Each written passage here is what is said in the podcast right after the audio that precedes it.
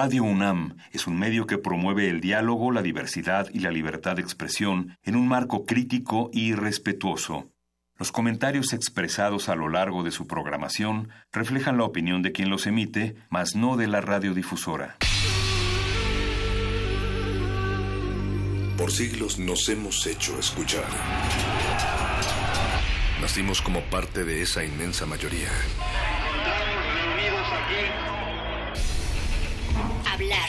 Escuchar. Debatir. Proponer. Cuestionar.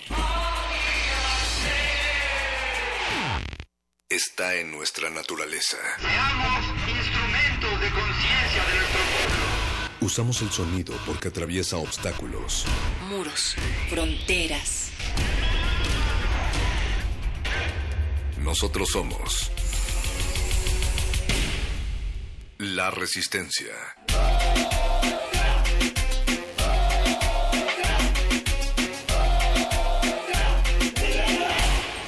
Modulada.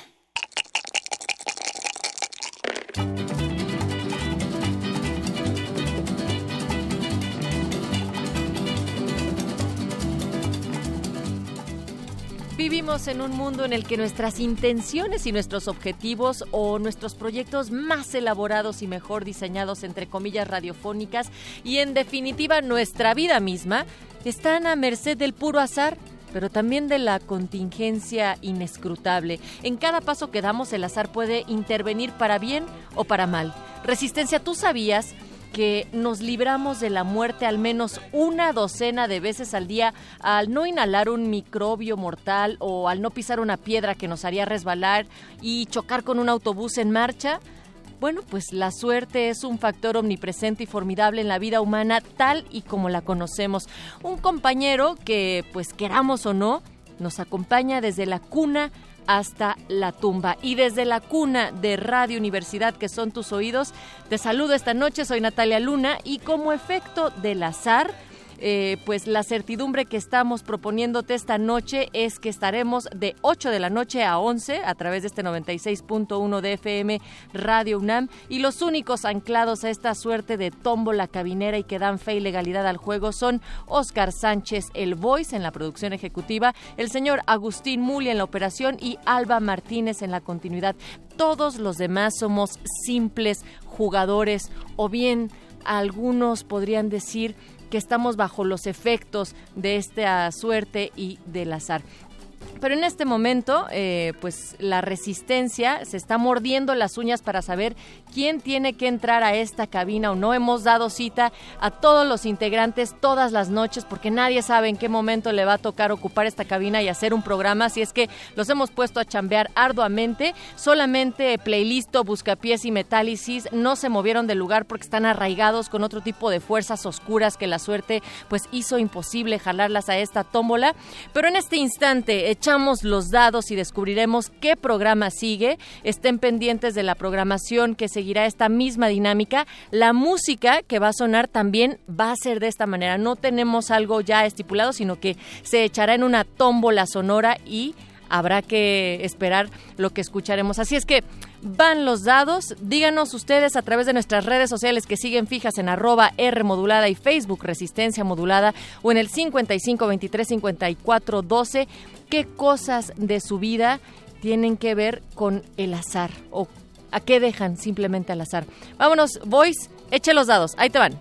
A continuación, elegiremos un programa al azar. Gira la ruleta. La suerte ha elegido. El programa que sonará es... El Calabozo de los Vírgenes. ¿Qué pasará? Resistencia modulada al azar.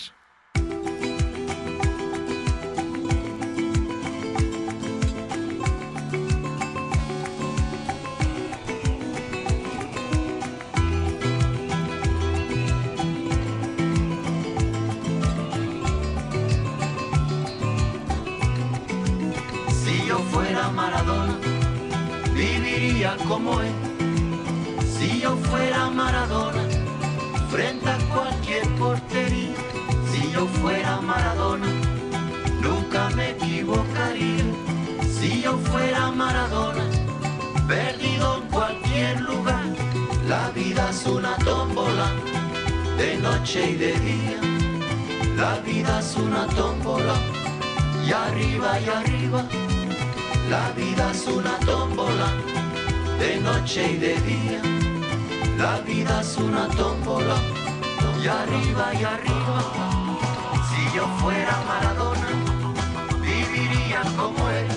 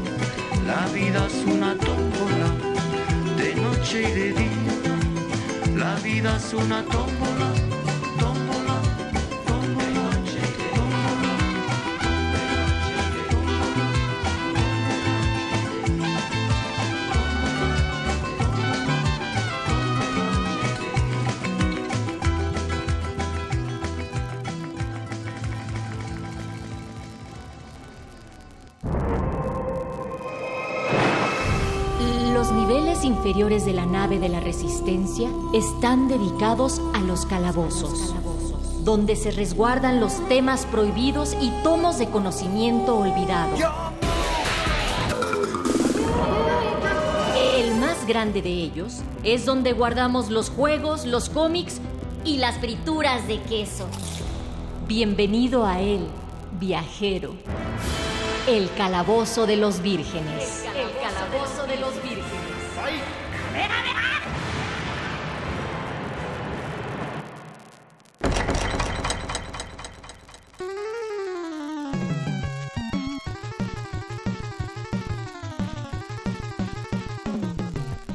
Qué extraño, pero estamos acostumbrados a que el azar rija nuestras vidas, por eso llevamos dados a todos lados y estamos felices de que alguien nos esté sintonizando a esta hora fuera de nuestro horario habitual, cuando saben que el calabozo, que qué pasa los martes a las 10 de la noche, pero esta vez estamos en miércoles a las 8 porque así fue la iniciativa azarosa resistente. Bienvenidos, vírgenes y aprendices de vírgenes al calabozo de los vírgenes, todo lo divertido va aquí, estoy feliz de darles la bienvenida a este, a este calabozo que está más decorado que nunca. Mis padres están un poco enojados por decorar así su sótano, pero no importa, ya se acostumbraron a lo que yo suelo hacer aquí abajo porque invité a mis amigos, como suele ser. Está el sanador sonoro Paquito de Pablo con nosotros. Ñoñon Master, muy buenas noches. Muy buenas noches, mi querido Gabo Pérez, el explorador gráfico. ¿Qué tal amigos? ¿Cómo van? Adrián García, nuestro pangolín de la fuerza. Muy buenas noches, Ñoñon Master. Y traje un amigo, chicos, para que juegue con todos nosotros. Es un amigo súper importante, es Jorge Tobalín. Bienvenido, Jorge. Hola, ¿qué tal? Muchas gracias por dejarnos entrar aquí. No, tú vienes representando un Boxing eh, Toy Convention, entonces como, más bien, muy- qué honor, qué gusto que tú estés aquí, hayas aceptado venir a jugar acá, más bien. A, a todo dar, estamos este, en la misma especie, ¿no? Exactamente. Somos Nos los- reconocemos. La misma, la misma raza, la misma casta, pues. La misma camada. El, el día de hoy vamos a hablar acerca no solo de la, de la convención unboxing que nos dará todos los datos después del corte musical Jorge, sino que también vamos a hablar acerca de en general juguetes coleccionables eh, y qué tanto, qué tanto juego eh, se, permite o se prohíbe a partir de que ya estamos marcando que existe una colección. Ustedes pueden darnos sus notas al Facebook Live en Facebook Resistencia Modulada. Estamos en Twitter como arroba Rmodulada y pueden llamarnos a cabina también si quieren dejarnos un, mensaje con nuestra mamá, el Voice, nuestro productor. Estamos en el 5523 5412. Pueden comentarnos 5523 5412. Yo soy el Ñoño Master y voy a hacer el primer corte musical para que aquí vayamos porque entramos corriendo a la cabina por este asunto azaroso. Lo primero que vamos a escuchar me parece es de la edición de colección de Dark Knight, la segunda película de la trilogía de Nolan sobre Batman. Y esta es una pieza que en el otro soundtrack eh, algunos youtuberos han nombrado como el tema de Joker, pero en específico es la partitura que se utilizó para la escena, la escena inicial, que es una escenototota, que es la escena del robo del banco. Están escuchando el calabozo de los vírgenes, lo divertido va aquí. El calabozo de los vírgenes.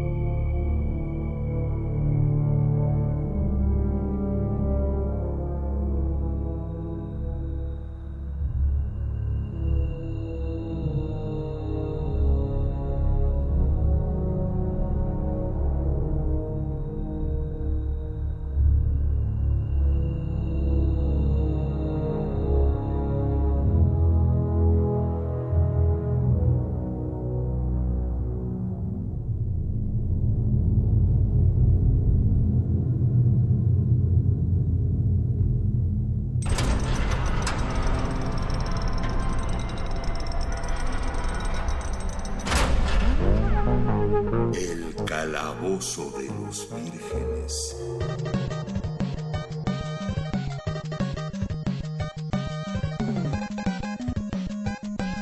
Regresamos al Calabozo de los Vírgenes, en- escuchamos una partitura que solo se oye en la edición de coleccionista de Dark Knight, eh, partitura compuesta por John eh, Newton Howard y por Hans Zimmer, y estamos saludando ya a la gente que nos está siguiendo en el Facebook Live, nos pregunta eh, Doris Yasmín, saludos, Doris Yasmín Vírgenes, ¿qué hacen jugando tan temprano? Pues ya lo dijo nuestro invitado Jorge Tobalín que no teníamos extraordinarios, se acabaron las clases, pudimos venir a jugar desde más temprano, nos dieron chance. Mariana Orozco dice, hola, yo colecciono figuras de mis animes favoritos, saludos al filólogo, a Víctor. José LB, ¿es una estrategia para escuchar glaciares o cultivo de Hertz?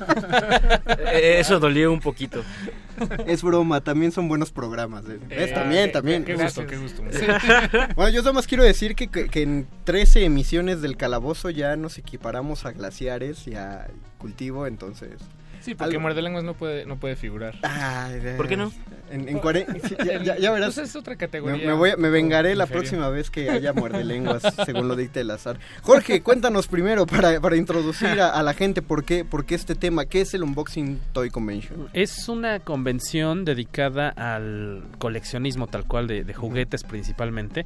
Se trata de un encuentro, una convención organizada por el mismo equipo que eh, en los años recientes ha realizado, organizado la Mole. Super. La Mole Comic Con, que es la convención de cómics más grande de, de México. Y eh, se nos ocurrió que eh, aprovechando pues también este auge que ha habido en años recientes por la cole- por los coleccionables pues, eh, ya sean juguetes este tarjetas este estatuas y demás creíamos que era un muy buen momento para tener un espacio dedicado a eso Ah, mira, eh, an- antes de empezar a dar fechas y todo, vamos a mezclar Sí, mucho sí, esta sí. información, pero me surgió una pregunta que te la hago, Jorge, pero si alguien más tiene comentario, pues venga. ¿Tú a qué crees que se debe justamente que, que en años recientes haya ganado fuerza ese? Porque Sí, claro. colecciones han existido desde Toda los la vida. 60, 50. siempre ha habido coleccionistas Sí, claro. no Y, Pero ¿por qué eh, ahorita no? Figuritas de plomo y tal. Porque ahora es ya una industria de, de Sí, tanto claro. dinero. E- e- En alguna plática reciente, no me acuerdo con qué amigos, con qué medio, platicábamos de, eh, al menos eh, desde mi punto de vista, no sé qué me digan ustedes, pero yo creo que sí se lo debemos, eh, nos guste o no, en parte a San Sheldon y compañía. A Big Bang Theory. Yo creo que Sí. sí, o sea, este programa súper importante, eh, sí es un- un- marcó una época, a lo mejor ahorita ya está de capa caída el programa tal vez, pero en sus inicios sí, yo creo que hay un antes y un después de cómo somos a- a- aceptados, ¿no? Los, los geeks, los freaks, los nerds, este, en cuanto a que antes se nos veía eh, mal, ¿no? No, no se nos veía. No, se nos veía uno. Ojalá nos vieran mal, pero Sí, siempre ojalá. éramos el, el personaje atormentado, ¿no? De las series adolescentes, ¿no? El Sí. freaky nerd que era como el rezagado. Exacto, y, y de repente ahora eres, este, ahora es cool, ahora es chido, ¿no? Ahora, este, todo el mundo puedes, a cualquier plaza comercial, Claro. te puedes ir a una tienda en la que hay play, que se dedican a vender playeras, este, nerds, Sí. ¿no? O sea, de No, tus sí. personajes favoritos. Cuanto, yo me acuerdo que yo estaba en secundaria y a lo mejor éramos dos o tres los que abiertamente decíamos que nos gustaban los cómics y éramos los raros, o sea, nadie se juntaba contigo. Y deja tú eso, no conseguías playeras, por ejemplo. No, no había, era rarísimo. Quien tenía, quien tenía una playera con de, de, de Goku, con- bueno, ¿cómo De se llama? planchado duro, ¿no? Así Ajá, se exactamente. cuarteaban así. O sea, era, era raro. Y aparte en esa época,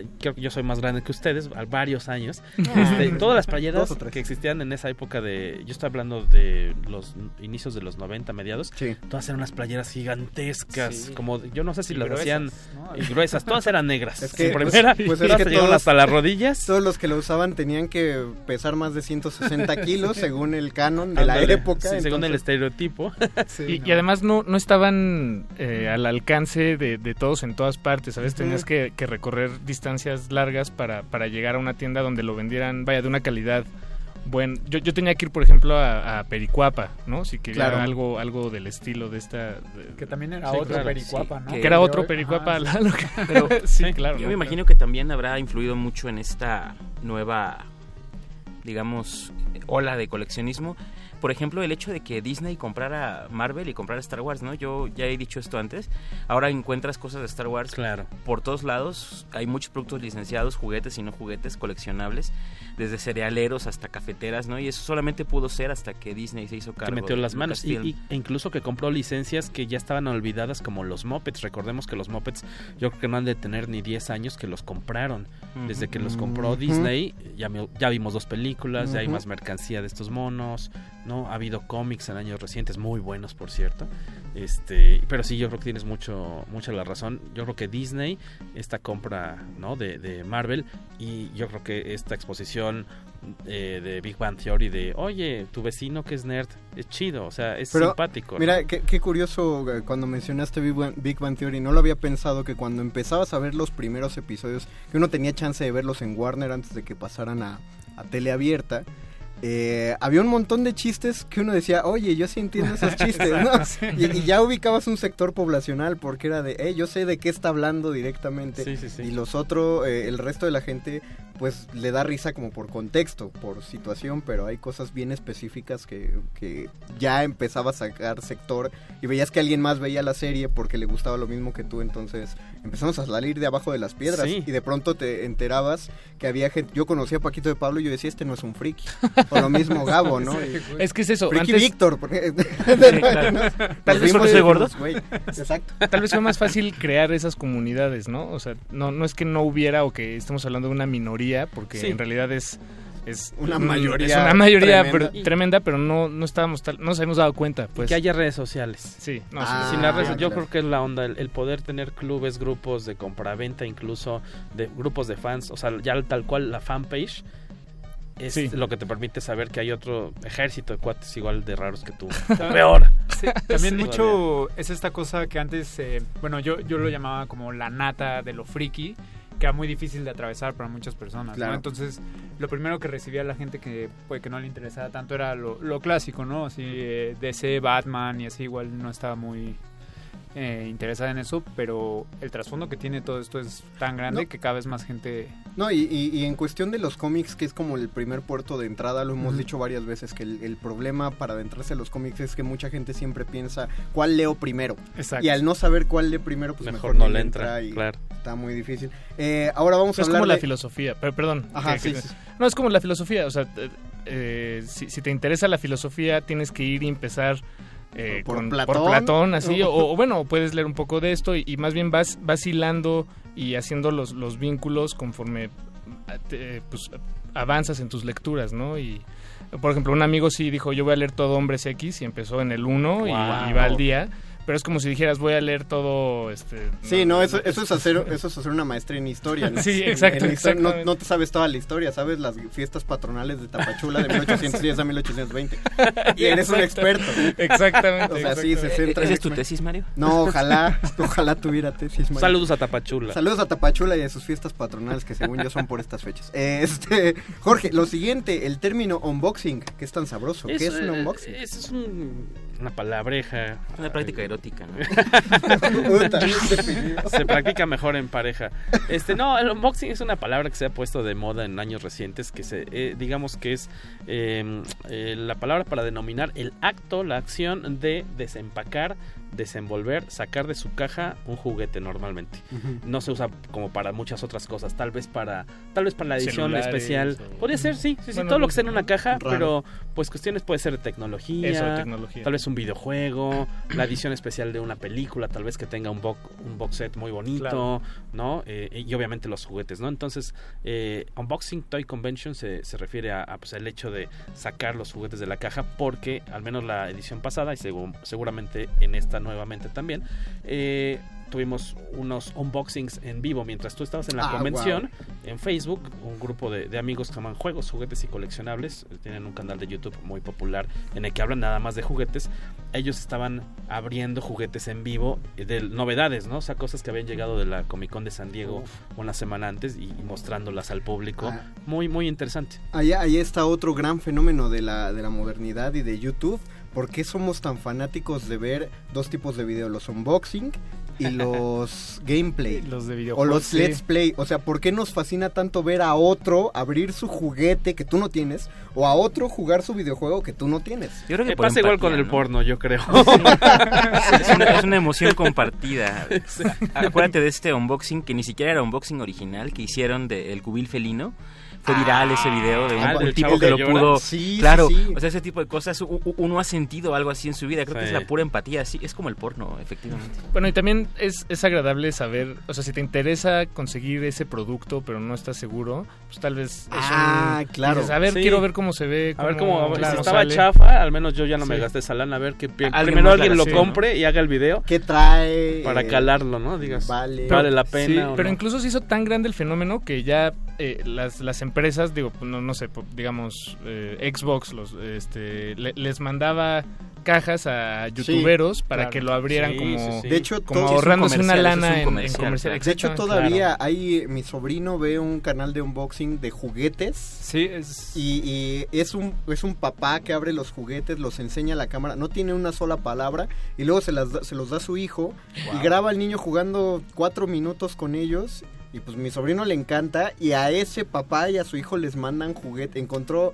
la respuesta a la paternidad del siglo XXI ese hombre. ¿Será en inglés sí. ese, ese eh, canal de YouTube? No, lo sé, yo ¿Quién solo sabe? yo solo veo a mi sobrino ahí con el celular No, viéndolo. claro, hay un invitado en particular que va Es, bla- estar... es blanco todo el fondo. Ah, no, nosotros debe ser otro. Ok. Sí, pero suena muy interesante. Pero- Pero va a haber un ju- invitado, justo sí. creo que ese tipo de videos ha sido muy importante, eh, tanto para la venta de juguetes y como de los coleccionables, porque como ya empieza a haber más compañías que los hacen, o sea, eh, eh, es bueno poder ver la calidad, ¿no? Porque luego suben Claro. de precio, hay unos juguetes con precios muy elevados, entonces también está muy interesante poder ver un poco, ¿no? Como esta previsualización de, Sí, es como de una, la una calidad. reseña, ¿no? Es como Exacto. una reseña sí. muy... Ujú. eh, Justo. sí. Pues gráfica. Sí, no, y eh, son buenas siempre, uno, uno así elige cosas o no elige, ¿no? Es- Ujú. Vamos a hacer otra pausa musical antes de pasar al siguiente bloque. Ya vamos a la mitad, muchachos, porque todo lo divertido. El tiempo vuela cuando uno se divierte. Vamos a escuchar otra pieza de un disco de edición de colección y esta es la partitura de Legend of Zelda. Sí, Edición del 30 aniversario orquestral. Este es el tema principal. Vamos a escucharlo, ojalá lo disfruten. com- Están compuesto por Koji Kondo. Perdón, Exacto, no me no. quites vidas, ñoño. No, no, no, de hecho te daría dos vidas por- al respecto. Compuesto por Koji Kondo, esto es el tema de Cel. Órale, ese fue Paco pegándome a mí, pegándole a mí. En- entre todos, entre todos sabemos todo, eh, dice aquí afuera la Ah, es estación. verdad, es verdad. Eh, regresamos al calabozo de los vírgenes, todo lo divertido va aquí. Coméntenos Facebook, Resistencia Modulada, Twitter arroba R Modulada 5523 5412. Suelte la voice. El calabozo de los vírgenes.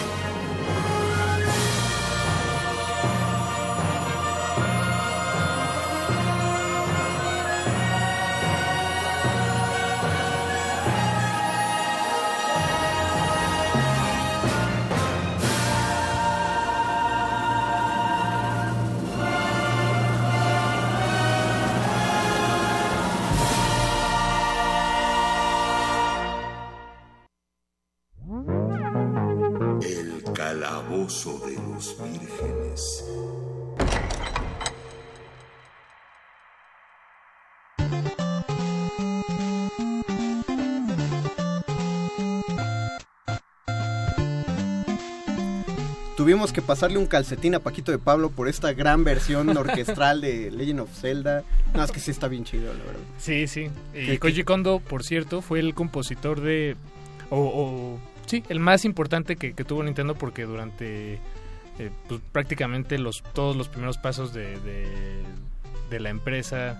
Bueno, no, no es cierto, porque la empresa en realidad empezó como en 1800... Bueno, pero digamos- cuando empezaron a hacer videojuegos. pues, Exactamente. Sí, sí, eh, él fue el que- quien hizo la música de, de muchos de, de los Ya, juegos. es- ese será un tema de otro calabozo de música de videojuegos porque si Nintendo tiene empezó con unos super compositores para hacer cosas como esta maravilla que estamos oyendo de 8 bits.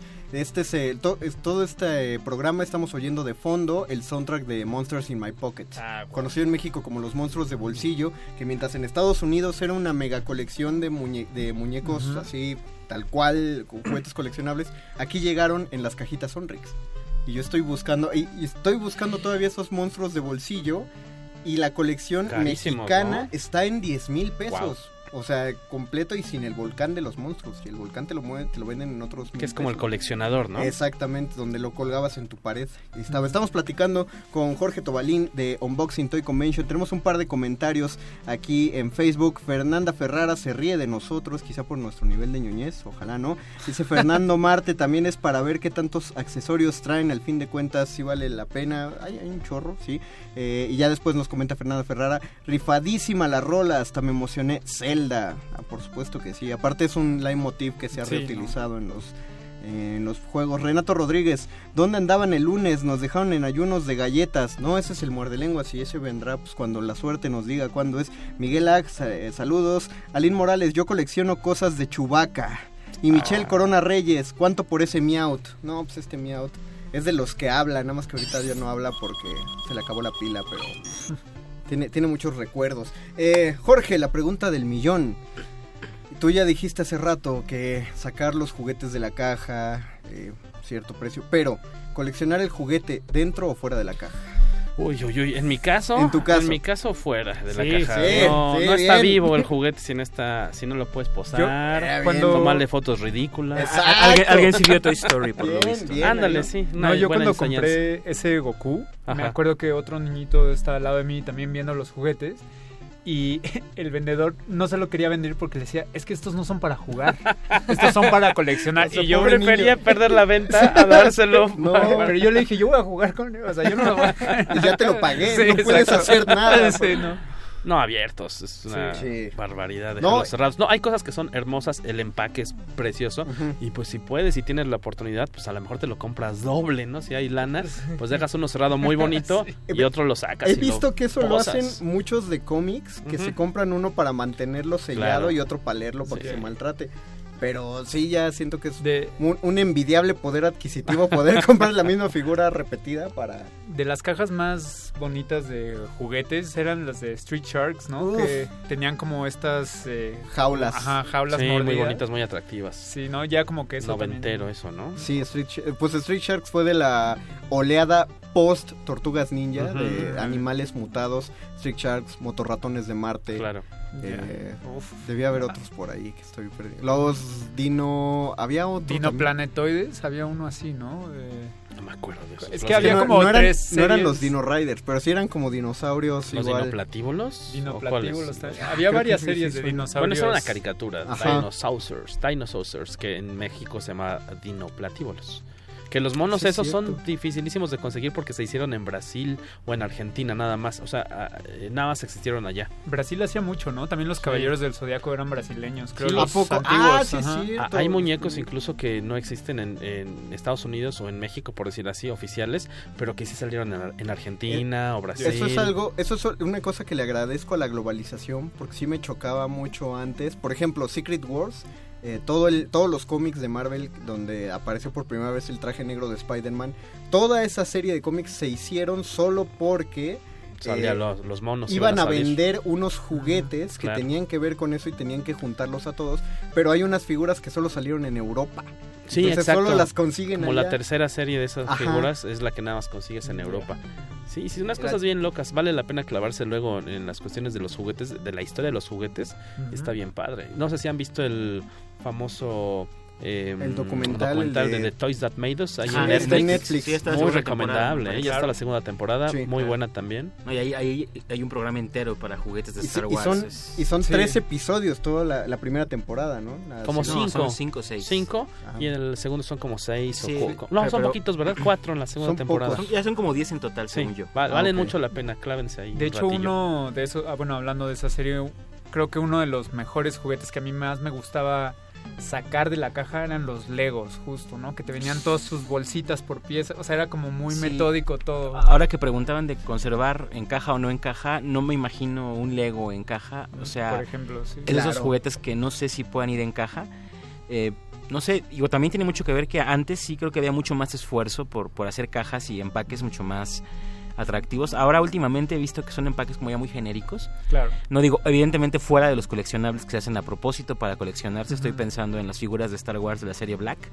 Pero, o sea, fuera de eso, generalmente son juguetes como ya muy en cajas genéricas, muy... eh, sin Sí. tanto ingenio como antes. Yo, yo, yo concibo que los que están hechos como para verse en empaque son los que no están articulados, ¿no? Los que casi Exacto. no se mueven. Pero de todas formas, tú lo dijiste, Jorge, y es un fetiche muy bello de quien tiene esos juguetes, sacarlo de la caja para sacarle fotos. En todos los ángulos. y ahora que hay sabe, redes ¿no? sociales... Y ahora con Instagram... Por ejemplo, aquí eh, Iquetecuane, el negrito en el arroz, nos comparte, le voy a pasar tu teléfono a Jorge Paquito, porque nos, co- di- nos dice que nos comparte su bebé y es un Spider-Man, es todo rayado, está Oye, está firmado, ¿no? Está firmado, pero no se alcanza a leer de, de, de quién. Si A nos puedes si eh, explicar, estimado Vamos, eh, Iquetecuani, Iquetecuani. si nos puedes decir, vamos a retuitear tu foto para que los escuchas O bueno, puedan sí, ver. Que lo, Qué que padre. lo vean y lo adivinen. Y que vean y que adivinen quién firmó. Mi Miguel Ag dice dinoplatívolos les llamaban efectivamente.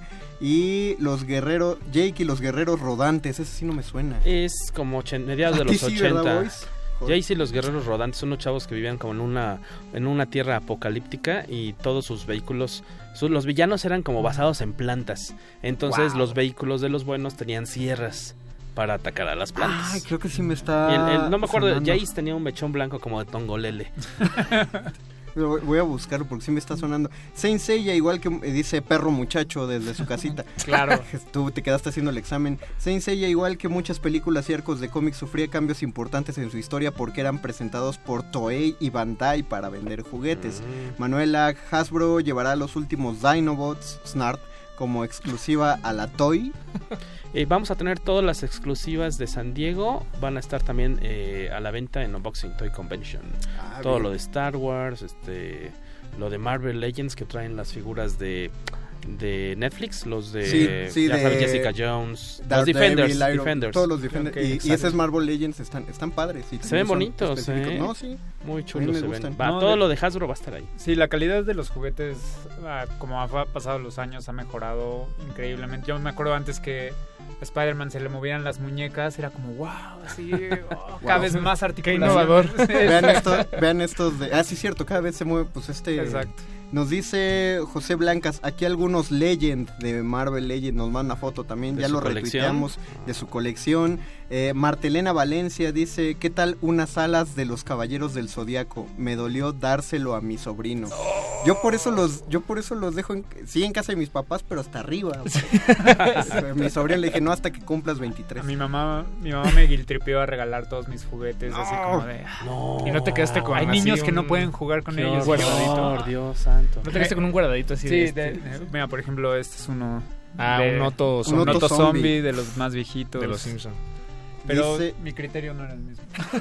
Dice Pablo Extinto, ve qué bonito, con el calabozo de los vírgenes creo que tuve un delay como de 15 minutos. Yo colecciono de todo lo que se puede, pero en cantidades limitadas porque esta economía es de escasez. Sí, pues eh, como el amigo de Paco que va hay a que todo elegir, hay que elegir, no elegir puedes, es renunciar. No puedes. Ah, qué bonito Sí, me gustó sí, eso. sí. Eso es me que no puedes Vic. coleccionar todo. He visto que ya van dos frases muy sabias que Este dice, muchacho- un- una fuera del aire, este, Ah, la de sí. los taladros, Ajá. este y esta de ahorita. No, este por eso es el, pa- el sabio de la fuerza. el, el pangolín. Dinos, ahora sí ya para que, porque ya nos queda poco tiempo. Híjole, qué triste. Ya estamos rápido, pugnando. sí. porque- Y apenas íbamos empezando. Y apenas íbamos arrancando. Siempre nos pasa eso. No, ¿eh? pues Es cuando como- quieras, eh, como tú ya tienes experiencia, nos, nos platicabas, ya tienes experiencia radiofónica, pues cuando quieras, Aquí nos vuelves a- y supongo que le puedes entrar a todos los temas. Pues entonces... Pues nerd, sí. No, pues claro. No me hablan de cálculo no tenemos diferencial. otro- ¿Qué es eso? No tenemos- ese Pokémon. No tenemos otro tema. Eh, ahora sí, danos las coordenadas. ¿Cuándo? Claro ¿Dónde va sí. a ser el unboxing? Antes, este, por ahí había dejado un saludo Corina Ah, Rojas. claro, saludos que, a Corina Que fue Rojas. compañera mía en la gloriosa Facultad de Ciencias Políticas y Sociales de la UNAM Ella- hace varios años. Gracias a ella ¿Dónde tenemos... más? Hay otra universidad. No, no, ninguna. Gracias a ella tenemos tantos invitados en, en Muerde Lengua. Saludos, Corina. Qué bueno que andas por ahí. Este, en la convención va a estar muy chida, es el 4 y 5 de agosto, es sábado y domingo, en el centro de convenciones del World Trade Center, ahí en Filadelfia, sin número, casi esquina con Dakota. Es de 10 a 8 de la noche el sábado y de 10, perdón, 10 a 9 el sábado y de 10 a 8 el domingo. Eh, los boletos ya están a la venta en un sistema que se llama boletia.com. Ah, claro.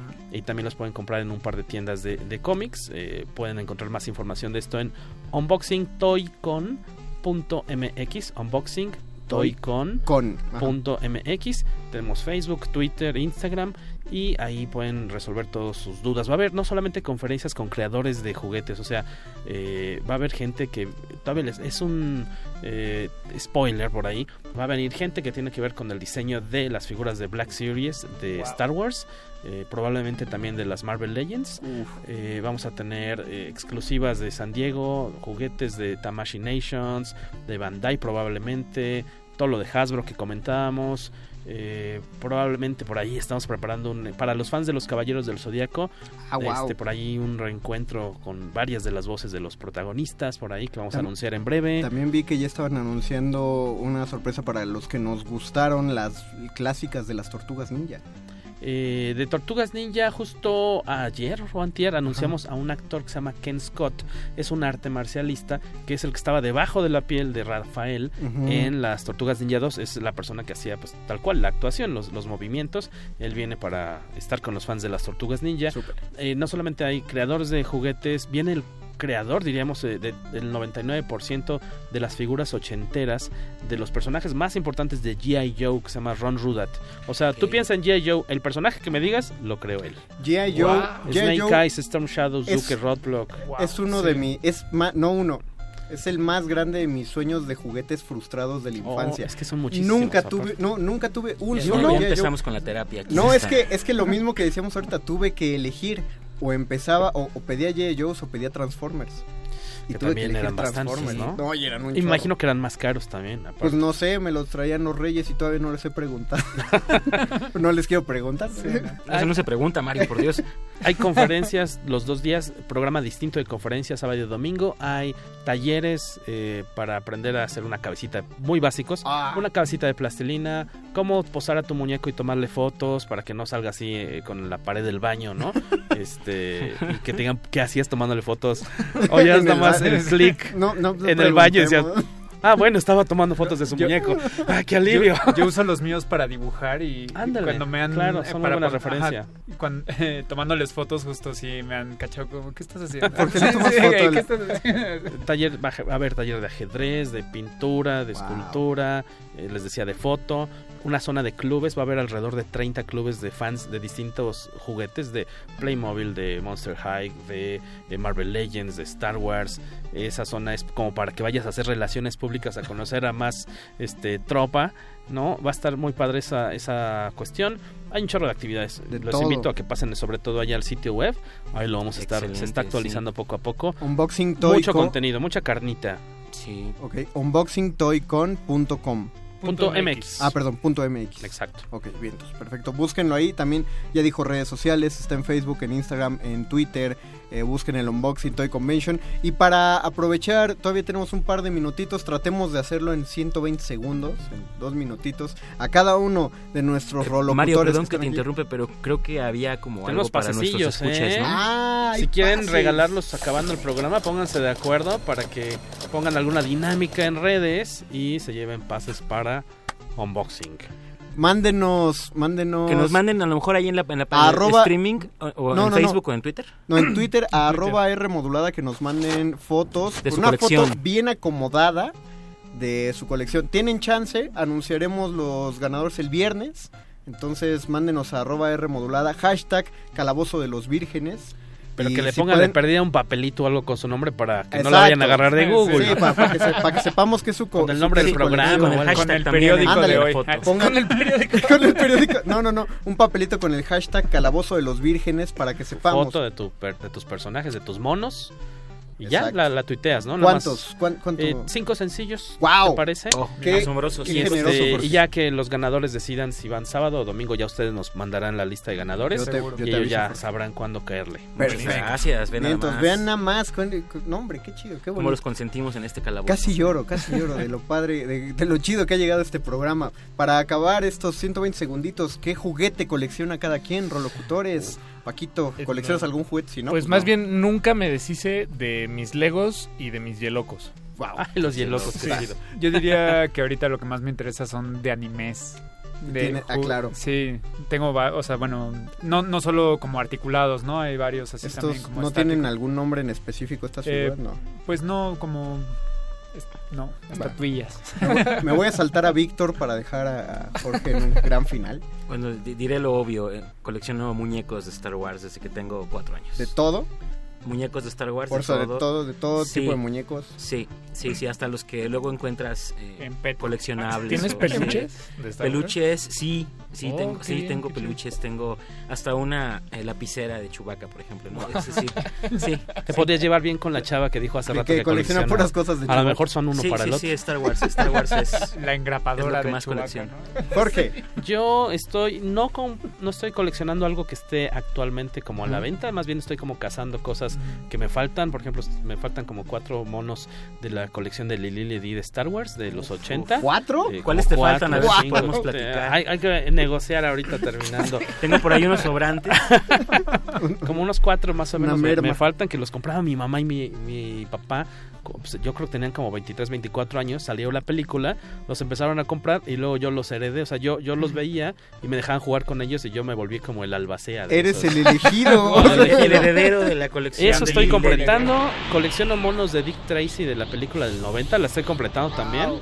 Qué, qué hipster. De Rocketeer, que es un personaje también de Disney. Del, bueno, de una película de Disney. Es un superhéroe de cómics. Y eh, a- apoyo como sea posible a mi esposa que le entró la colección coleccionites de Playmobil de- desde hace unos años. Pocos Sí, años. Aquí tenemos un No, y aparte Panini Este no lo tiene, creo. es el Ah, no, es el- es el es el Playmobil que vende tacos de pastor. Sí, este es increíble. muy popular ahorita. Es de Víctor. Ahorita, para los que estén en Facebook Live, ahí va el Playmobil que vende tacos al pastor. Yo, en la actualidad, le estoy entrando un poco a los Funcos. De hecho, les voy a enseñar. Tengo aquí un Funko para que Ah, vean los bueno. de los de Facebook Live. Es una figura hiper coleccionable. Es la figura del ñoño Master. No lo puedo creer. Coleccionable en, en ¿Y Funko. cómo la compro? ¿Dónde- en- No, pues, de ¿En qué pronto- fino almacén lo puedo conseguir? Prontamente haremos ya. No, vamos a hacer la de Benito Taibo, ya dijimos. vamos a hacer tres de Benito, tres funcos de Benito Taibo a ver cómo se van aquí eh, en Radio Nam. Muchas gracias, Jorge Tobalín, que Gracias, estuviste aquí. Ojalá vuelvas a estar pronto. Muchas gracias, Oscar El Voice, en la producción de este programa. Gracias, don Agustín Mulia, por pilotar esta nave ñoña. Gracias, Alba Martínez, en la continuidad. Y gracias a todos los que están allá del otro lado del cristal. Nosotros nos vamos, les recordamos que los calabozos de las próximas tres semanas van grabados, pero no dejen de escucharlos en nuestro horario de martes a las 10 de la noche. Eh, esperamos verlos ahí y recibimos todos sus comentarios todavía en Facebook Resistencia Modulada. Recuerden que hay un concurso, eh, fotografía de su colección con un papelito que diga hashtag Calabozo de los Vírgenes. Muchas gracias Paco de Pablo. Muchas gracias, Ñoño Master. Gracias Gabo Pérez. Gracias a todos ustedes. Gracias Adrián. Buenas noches. Muchas gracias Jorge. Hasta luego Se y buenas noches. Se despide de ustedes el Union Master, el Mago Conde, y los dejamos con esta última pieza de Elder Scrolls 5 Skyrim, versión edición de coleccionista, por supuesto. Esto fue el Calabozo de los Vírgenes. Todo lo divertido estuvo aquí. Chao. El calabozo de los vírgenes.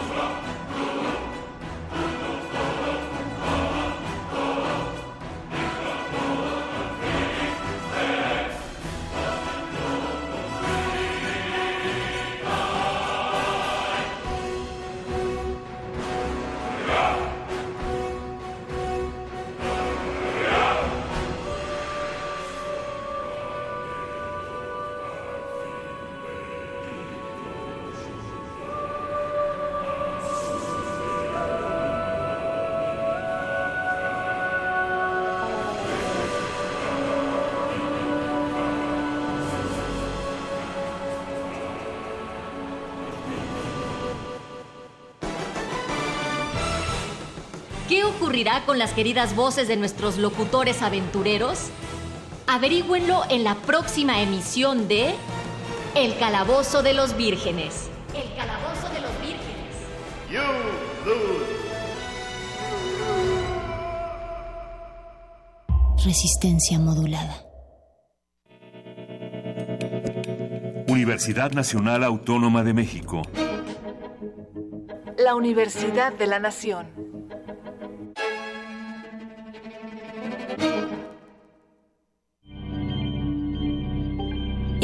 Electorales, todos tenemos derecho a saber y opinar. No te pierdas.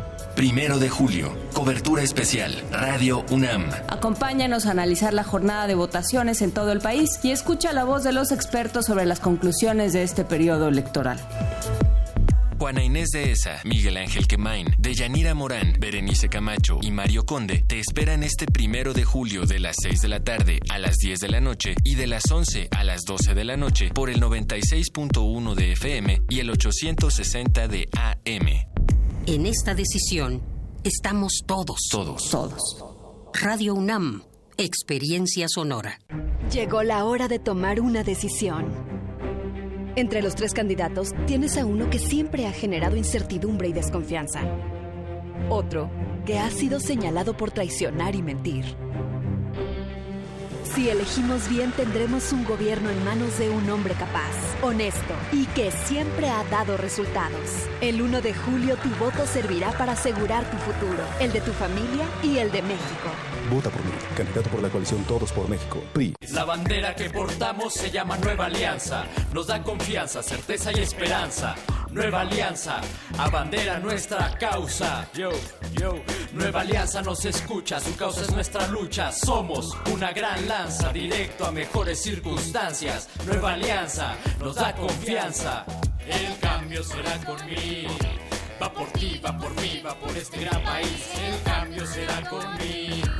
Va por ti, va por por este gran país. Hola, soy Milagros Texta Solís, originaria de Iztapalapa, perredista, orgullosa candidata a diputada local por el Distrito 31 de la coalición Ciudad de México al frente. Mis propuestas legislativas son seguridad en transporte público y cámaras de vigilancia, mejor calidad y cantidad de agua en Iztapalapa, apoyo para jefas de familia, jóvenes y adultos mayores. Mereces un salario digno, aumento de presupuesto para las clínicas de Iztapalapa, mejor educación e internet para todos. Este primero de julio, vota PRD.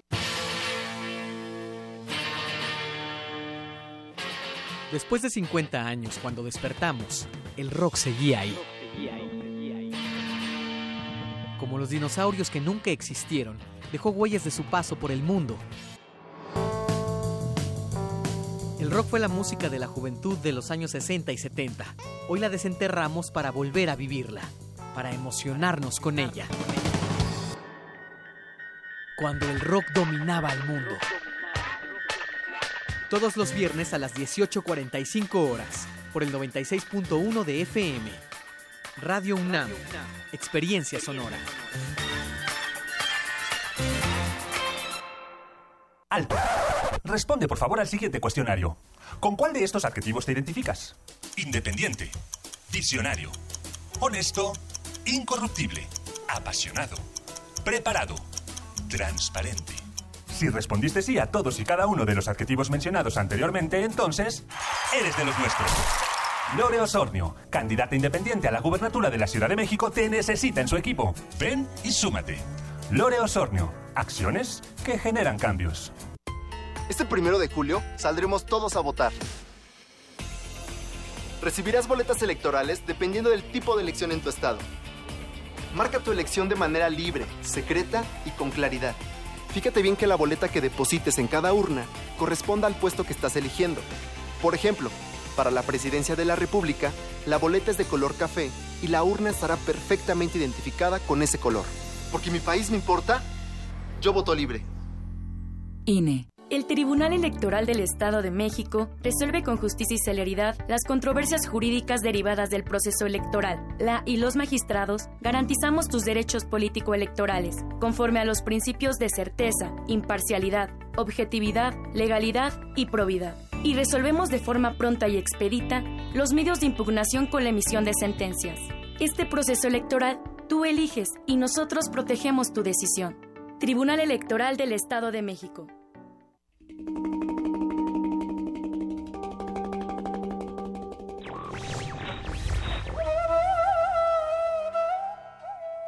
El hombre está condenado a ser libre.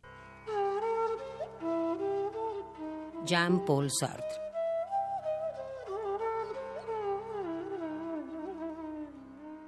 Radio UNAM. A continuación, elegiremos un programa al azar. Gira la ruleta. La suerte ha elegido. El programa que sonará es... Muerde lenguas. ¿Qué pasará?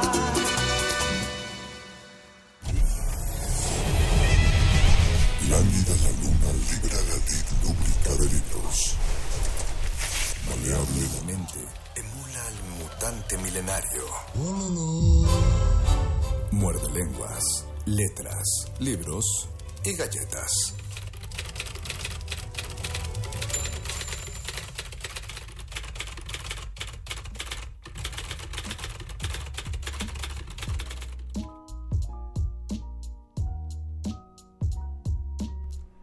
Hola, otra vez. Yo ya me iba a mi casa y, que avisaron que no, que sigue muerde lenguas ahorita. Así, así es como tocó al azar. Y para mí, yo lo considero buena suerte por volver a estar ante ustedes en estos bellísimos y tres veces heroicos micrófonos de Radio UNAM. Y sobre todo agradecido de estar aquí al lado de Luisito Flores del Mal. Y yo agradecido por tener la buena suerte de estar al lado del Mago Conde. Que no sé si creen en la suerte, pero yo sí creo, entonces digo que tengo buena suerte. Sí, eh, no, sí, bueno, eso... Sí, sí, Eso sí es creo, discutible y de eso vamos a hablar. creo. Y Eh, también agradecemos a todos los que nos sintonizan en el 96.1 de FM Y en el... y en Es que, es que iba a decir, iba a decir la otra dirección porque parece ser... Ayer me estaban avisando que, que el sitio está en renovación, entonces era en www.radio.unam.mx, Ah, por si, si todavía hay problemitas con el streaming en el sitio de Resistencia Modulada. Y estamos también a través de nuestro Facebook Live, Luisito. Tenemos una transmisión en vivo, así que métanse a su Facebook, busquen Resistencia Modulada y vean nuestra transmisión en vivo y de paso ya se enterarán cómo son nuestros rostros y si corresponden nuestra- nuestros rostros a nuestras voces. El tema de hoy en Muerde Lengua, su programa de letras, libros, taquitos, es buena suerte. Letras, Y- libros, taquitos y buena suerte. Queremos parece saber si han tenido ustedes buena suerte con la literatura, han tenido buena suerte con los libros, los personajes que conocen han tenido buena suerte. ¿Han tenido buena suerte como escritores también? han tenido buena suerte ustedes como escritores. Enfoquémonos en lo bueno, imaginémonos cosas chingonas, diría el chicharito, solo por este programa. Ya en el próximo Muerde Lengua, según toque mañana o el viernes, ya nos dedicaremos a, a la mala suerte. Pero por ahora es solo buena suerte. Díganos a través de nuestras redes sociales, Facebook Resistencia Modulada. Tenemos un Twitter, arroba Rmodulada. Y tenemos un teléfono en cabina 55 23 54 12 para que nos dejen 55 recado. 23 54 12. Disfruten estos últimos muerde lenguas del mes de junio. Sí, cierto, y además son los últimos de este periodo que están en vivo, Luisito, porque después tomamos un merecido descanso de tres Un semanas. merecido descanso para terminar de ver el mundial y ver cómo se acomoda el panorama político electoral de nuestro país y también ver si es la mamá de Luismi lo que ¿Será tanto exactamente lo que tanto nos angustia. Híjole, este, este es, un, es una semana difícil para la República Mexicana. José LB dice que están cargados los dados de la suerte. de- Yo también creo, creo que los cargó Betoques y lo hizo a propósito para tenerme aquí trabajando dos horas seguidas. A ver si no toca el segundo muerde lenguas la siguiente hora y entonces me tuvo tres horas trabajando por lo que más quiere. Te faltó, tú, tú eres la voz de gobierno federal, Beto, que ya se me hacía que, te, que, que la ubicaba de algún lado. O sea que después de mañana no puedes salir al aire por la veda. Ah, mira. José LB, digo, Jimena San se unió. Saludos a Jimena San. Mónica Chávez López dice: Yo los escucho en radio.unam.mx. Ah, muy bien. Y Andrés Ávila, no te acabo de ver. sí, sí, sí me acabas de O a lo mejor le hablas de Luis. y- Estamos regresando porque es el también es un maratón de Conde. Ya salió del calabozo de los vírgenes para entrar a la cabina muerde lenguosa. Queremos saber cómo es su vida relacionada con la buena suerte, si han tenido buena suerte. Por ejemplo, si se han encontrado libros, si han encontrado grandes oportunidades de libros o si, por ejemplo, han tenido un encuentro con un libro en formato digital, yo creo que también eso puede tener buena suerte. o si a, a, través de la literatura han conocido personas importantes. Tú, Luisito, eh, ¿has, ¿has tenido buena suerte encontrando algún libro en específico, pero encontrándolo gratis? O sea, no que lo encontraste en una librería, sino estaba ahí para ti esperándote. No, me parece que nunca he encontrado un libro y no sé si sea buena suerte o mala suerte. Lo más cercano a encontrarme un libro, pero sí pagué por él, pero es algo que me gusta mucho, es que encontré un libro muy pequeño en algún puesto de chácharas que se llamaba Las Flores del Bien.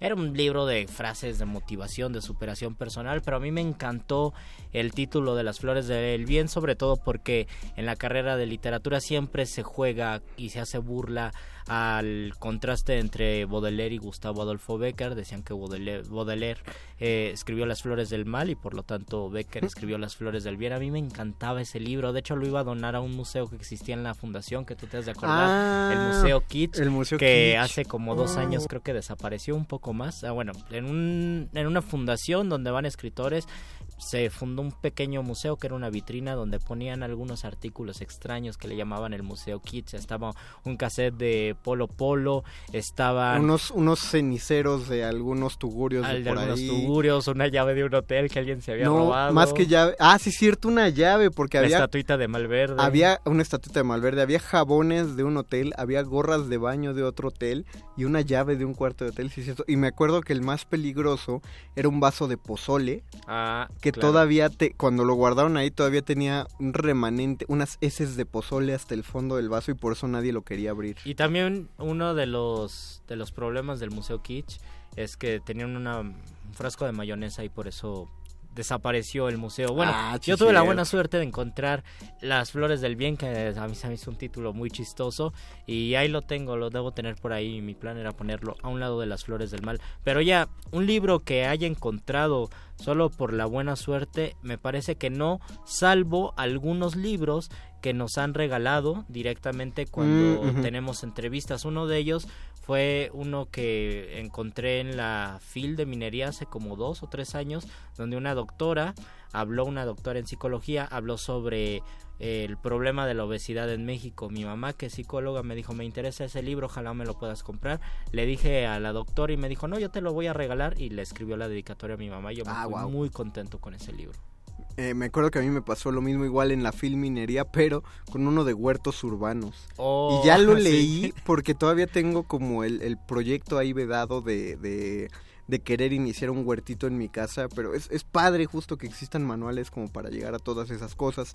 Yo el, el libro que siempre eh, voy a agradecer a esa persona olvidadiza de la preparatoria 2 es el perfume de Soskin, de Patrick Oh. Soskin, porque una vez entré a un salón eh, ni siquiera tenía clase yo en ese salón, jamás tenía clase en ese salón, pero cuando iba pasando por afuera vi que alguien había dejado en estas rejillas que tienen abajo las bancas, Ajá. siempre tan tan que- Tan escolares. tan escolares y que tantos cuadernos te maltrataban porque dejabas ahí tu cuaderno y el de atrás Y tantas cosas pies. que se olvidaban. Exactamente, y entonces ahí alguien había dejado el del perfume, era imposible rastrear a esta persona. La verdad es que ni me esforcé en buscar de quién podría ser, lo tomé y, y- y ya, todavía ahí en mi biblioteca y fue un, fue un bonito hallazgo. Era, ahora sí que como dirían los hipsters, lo leí antes de que se pusiera de moda. Oh, muy antes bien. de que empezaran a leerlo muchos. Entonces, Entonces, creo que yo debo decir que no he tenido buena suerte para encontrar libros eh, tirados por ahí. Solamente hace unos dos años tal vez me estaba comiendo una torta fuera del metro Tasqueña y eso es importante porque a un lado estaba un libro de Isabel Allende y yo la verdad no quise agarrarlo, se veía que alguien, un comensal, eh, lo había dejado allí mientras se comía su torta. Y yo pensé, me lo podría llevar, pero mejor que se lo quede el señor de las tortas, porque tal vez pueda regresar esta persona. Entonces no me quiero ver manchado y llevármelo. Pero de Dice- ahí en fuera nunca he agarrado un libro. Dice Paz BCP en nuestro Facebook Live. Yo sí encontré un libro que me gustó mucho en el súper, es de Max Aub y no recuerdo el título, pero era un compendio de notas trágicas y muy extrañas. Ay, este, se me está escapando ese título. Sí sé, son como son como anécdotas específicas. Eh, dime si sí es ese libro, Paz. Eh, por ejemplo, hay uno que se llama son como testimonios de personas y hay uno que se llama Ronquidos o algo así que habla de una de una mujer no es el de memorias comentarios por crímenes algo así crímenes, tiene la palabra crímenes, lo recuerdo, y lo recuerdo porque se hizo un especial de esos textos de Max Aub hace, hace poco, el año pasado, en la conmemoración de los 80 años de Radio UNAM, se hicieron unas cápsulas aquí, y eso es porque Max Aub fue, fue uno de los miembros más honorables que alguna vez tuvo Radio UNAM, fue de los que inició o, hizo una larga trayectoria de radioteatros aquí en, Radio UNAM, uno de los dramaturgos más, más grandes que han pisado eh, México y también curiosamente de los que se mencionan pocas cosas. creo que de los dos dramaturgos así grandes que se habla poco son, son Max Aub y Rodolfo Usigli. A Usigli lo ubican más sus alumnos, pero nosotros, eh, en general la población recordamos más a los alumnos de Usigli, en particular Jorge Ibargüengoitia, eh, Luisa Josefina Hernández y, Emilio Carballido y Sergio Magaña. Es decir, de, lo, de ese grupo el menos conocido o el menos nombrado es el maestro, es el, es el maestro que sería Rodolfo Usigli, pero aparte Max Aub eh, tiene una... Busquen los tomos de teatro completo por lo mismo de, de, esta falta de menciones. Son, no se consiguen precisamente baratos, pero sí a un buen precio, un precio módico. Y también nos sigue diciendo Paz BSP, ¿cuáles son las probabilidades de encontrar algo bueno en Walmart? Ah, lo encontraste en Walmart, en un libro de Max Aub. Eh, yo casi no me he dado vueltas por las librerías de Walmart. No, o sea, por la sección de libros de Walmart, no, salvo los diccionarios que ya hemos hablado de los diccionarios y que a mí me encanta, me encanta ojearlos. Creo que es algo que todavía acostumbro hacer cuando voy a un supermercado y encuentro diccionarios. Paz BSP ya dijo el nombre del libro, Crímenes Ejemplares. Sabía que tenía la palabra. Gracias por recordármelo. Ignacio Gutiérrez Renero dice, los libros me han dado suerte. Siempre el libro me atrapa con su magia. Oh, muy bien. un, libro de un libro de cabecera es un libro de suerte. Puede ser también tener buena suerte, hallar a un autor y encantarse desde el primer momento con él o de repente descubrir a un autor que tienes en tu en tu librería que bueno en tus libros no eh, no sé si tienes más de unos 80 títulos seguramente hay un libro que no tuviste el cuidado de revisar que por alguna extraña razón llegó a tu librero y de repente lo abres y lo descubres, luego lo redescubres y te das cuenta que pues ahí había estado y que es un gran tesoro para ti. También eh, eh, más que redescubrir pasa cuando te piden muchos libros prestados y pues ahí búscalo, ah no manches sí lo tienes. Eh, o bueno esto ya entra dentro de mala suerte quizá cuando tienes dos ejemplares de un libro. es que a mí me pasa con los con los Castalia que son como todos muy iguales, que me ha pasado que ya compré uno que resulta que cuando llegué a casa pues A mí, a mí me pasa sobre todo con los materiales de lectura de la UNAM que son libros que ustedes tienen que conseguir porque, bueno, no son libros, son folletitos, digamos, deben conseguir porque son importantísimos. Si viene una amplia eh, muestra de cuento, bueno, hay una colección de cuento y una colección de ensayo y que diga de poesía y son unos folletos, unos materiales de lectura muy pequeños. Y hay gente que se dedica, ahora que hablaban de las colecciones, que se dedican a coleccionarlos y pues yo he tenido la buena suerte de repetir salvo dos o tres y los demás cuando encuentro en, en tianguis o en ferias de libro esta colección de la UNAM los compro y coincide que no que no los tengo repetidos. Aunque un amigo lo que hace es guardar en su cartera una lista con todos los números que ya tiene para cuando se dé la oportunidad de encontrarlos, eh, los revisa y dice, ya, si ya no los tengo, si ya los tengo, no lo compro. Mira, alguien dedicado con su, con su biblioteca. Hay un comentario de, de Eduardo Nájera. Eduardo Nájera nos dice, cuando estaba pequeño, mi papá tenía una fábrica de papel y llevaban todo tipo de cosas para reciclar. Una vez llevaron más de 100 libros para ser destruidos y al final nos quedamos con todos y no fueron molidos. Esa fue la mejor buena suerte que he tenido con los libros. 100 libros. Estaría padre también que eh, igual si nos dejas en, pues por otro comentario en que te volvamos a hacer llamar la lonajera o si quieres entrar al aire pues que nos menciones algunos de los de, los tomos que has eh, que, que tenías en esa colección porque es, es encontrar, o sea, es escarbarle. Yo recuerdo de incidentes recientes después de que ocurrió el terremoto del pasado septiembre, eh, hubo una, pues como una cacería de tesoros en una librería en particular. Ah, es verdad que la convocatoria fue tan grande que fue de colas. Horas, sí, la, la cola duraba horas, pero resulta que la gente salía de ahí muy frustrada porque decían que, que en primer lugar los, los ejemplares no eran tan tan geniales. En segundo, que solo podían tomar los libros que estaban más cerca de la salida por obvias razones, había problemas con el edificio. Y, y sí, el, el asunto es que como los libros estaban muy baratos, pues se atascó muchísimo. Entonces había que escarbarle. Yo no sé si hay alguien tuvo buena suerte de encontrar algo, pero en las ferias del libro y sobre todo en los remates del libro siempre hay un poco de suerte y siempre hay algo que te espera. Por ejemplo, yo uno de los poetas que he mencionado y que a mí me fascinan es ecuatoriano Jorge Enrique Adum. Yo lo conocí, lo descubrí, me fascinó, es muy recomendable. Lo encontré en el Fondo de Cultura Económica. Era un libro que me costó 150 pesos, no, no muy Ah. caro, pero, pero me dio mucho gusto tenerlo.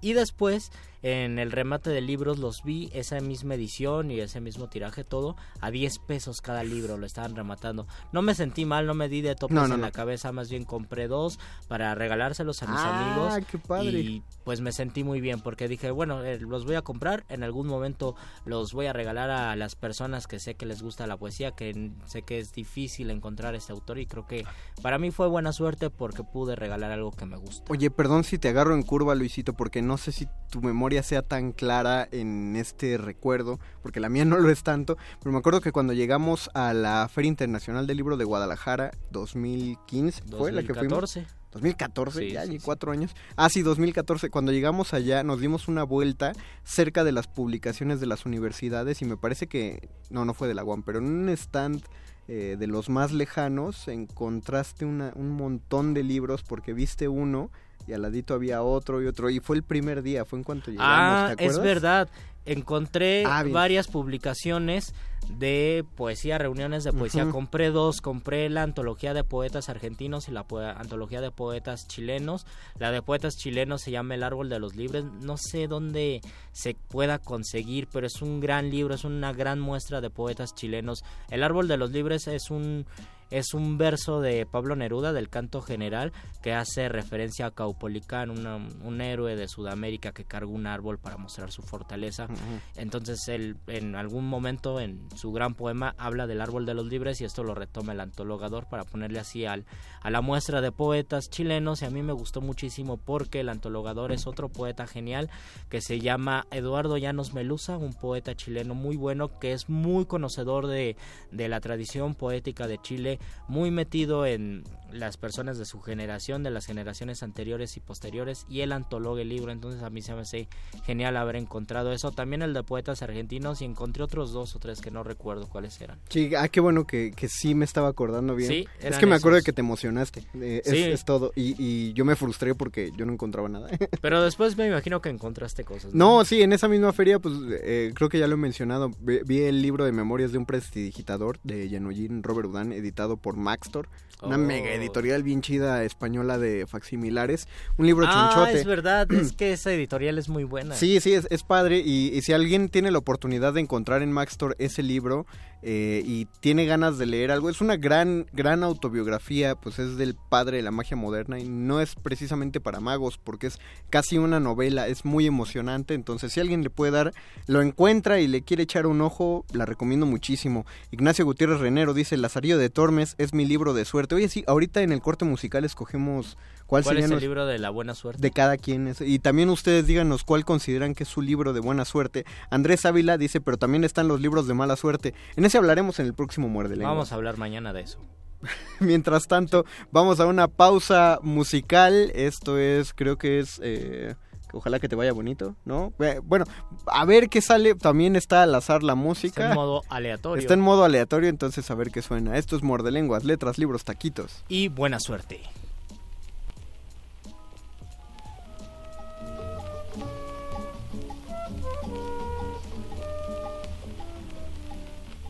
Nunca tengo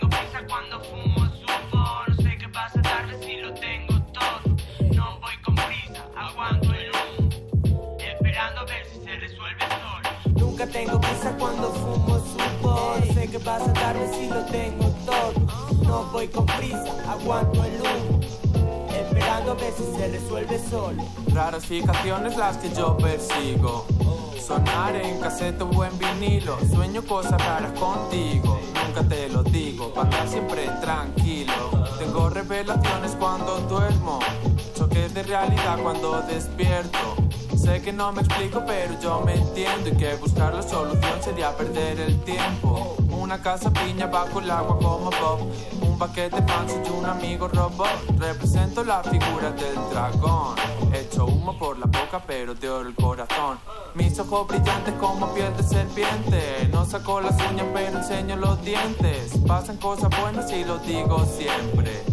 Estoy como tocado por la suerte. Nunca tengo prisa cuando fumo supo. No sé qué vas a darme si lo tengo todo.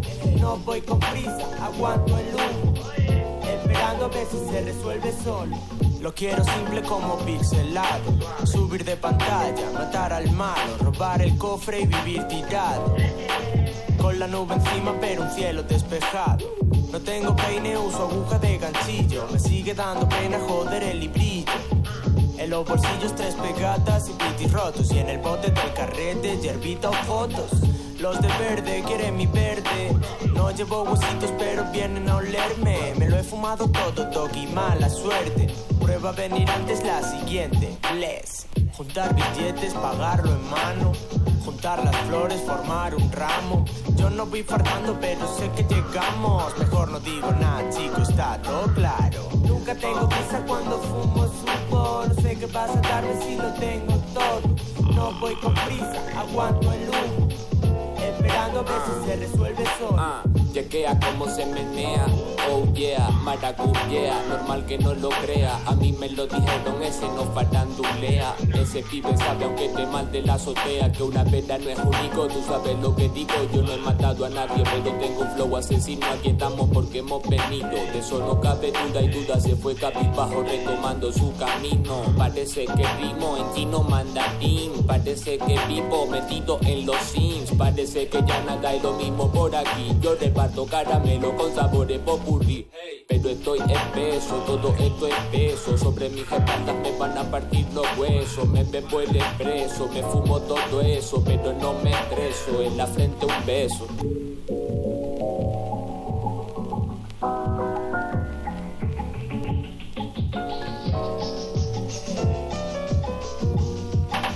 Nunca tengo prisa cuando fumo supo. No sé qué vas a darme si lo tengo todo. No voy con prisa, aguanto el humo. Esperando solo.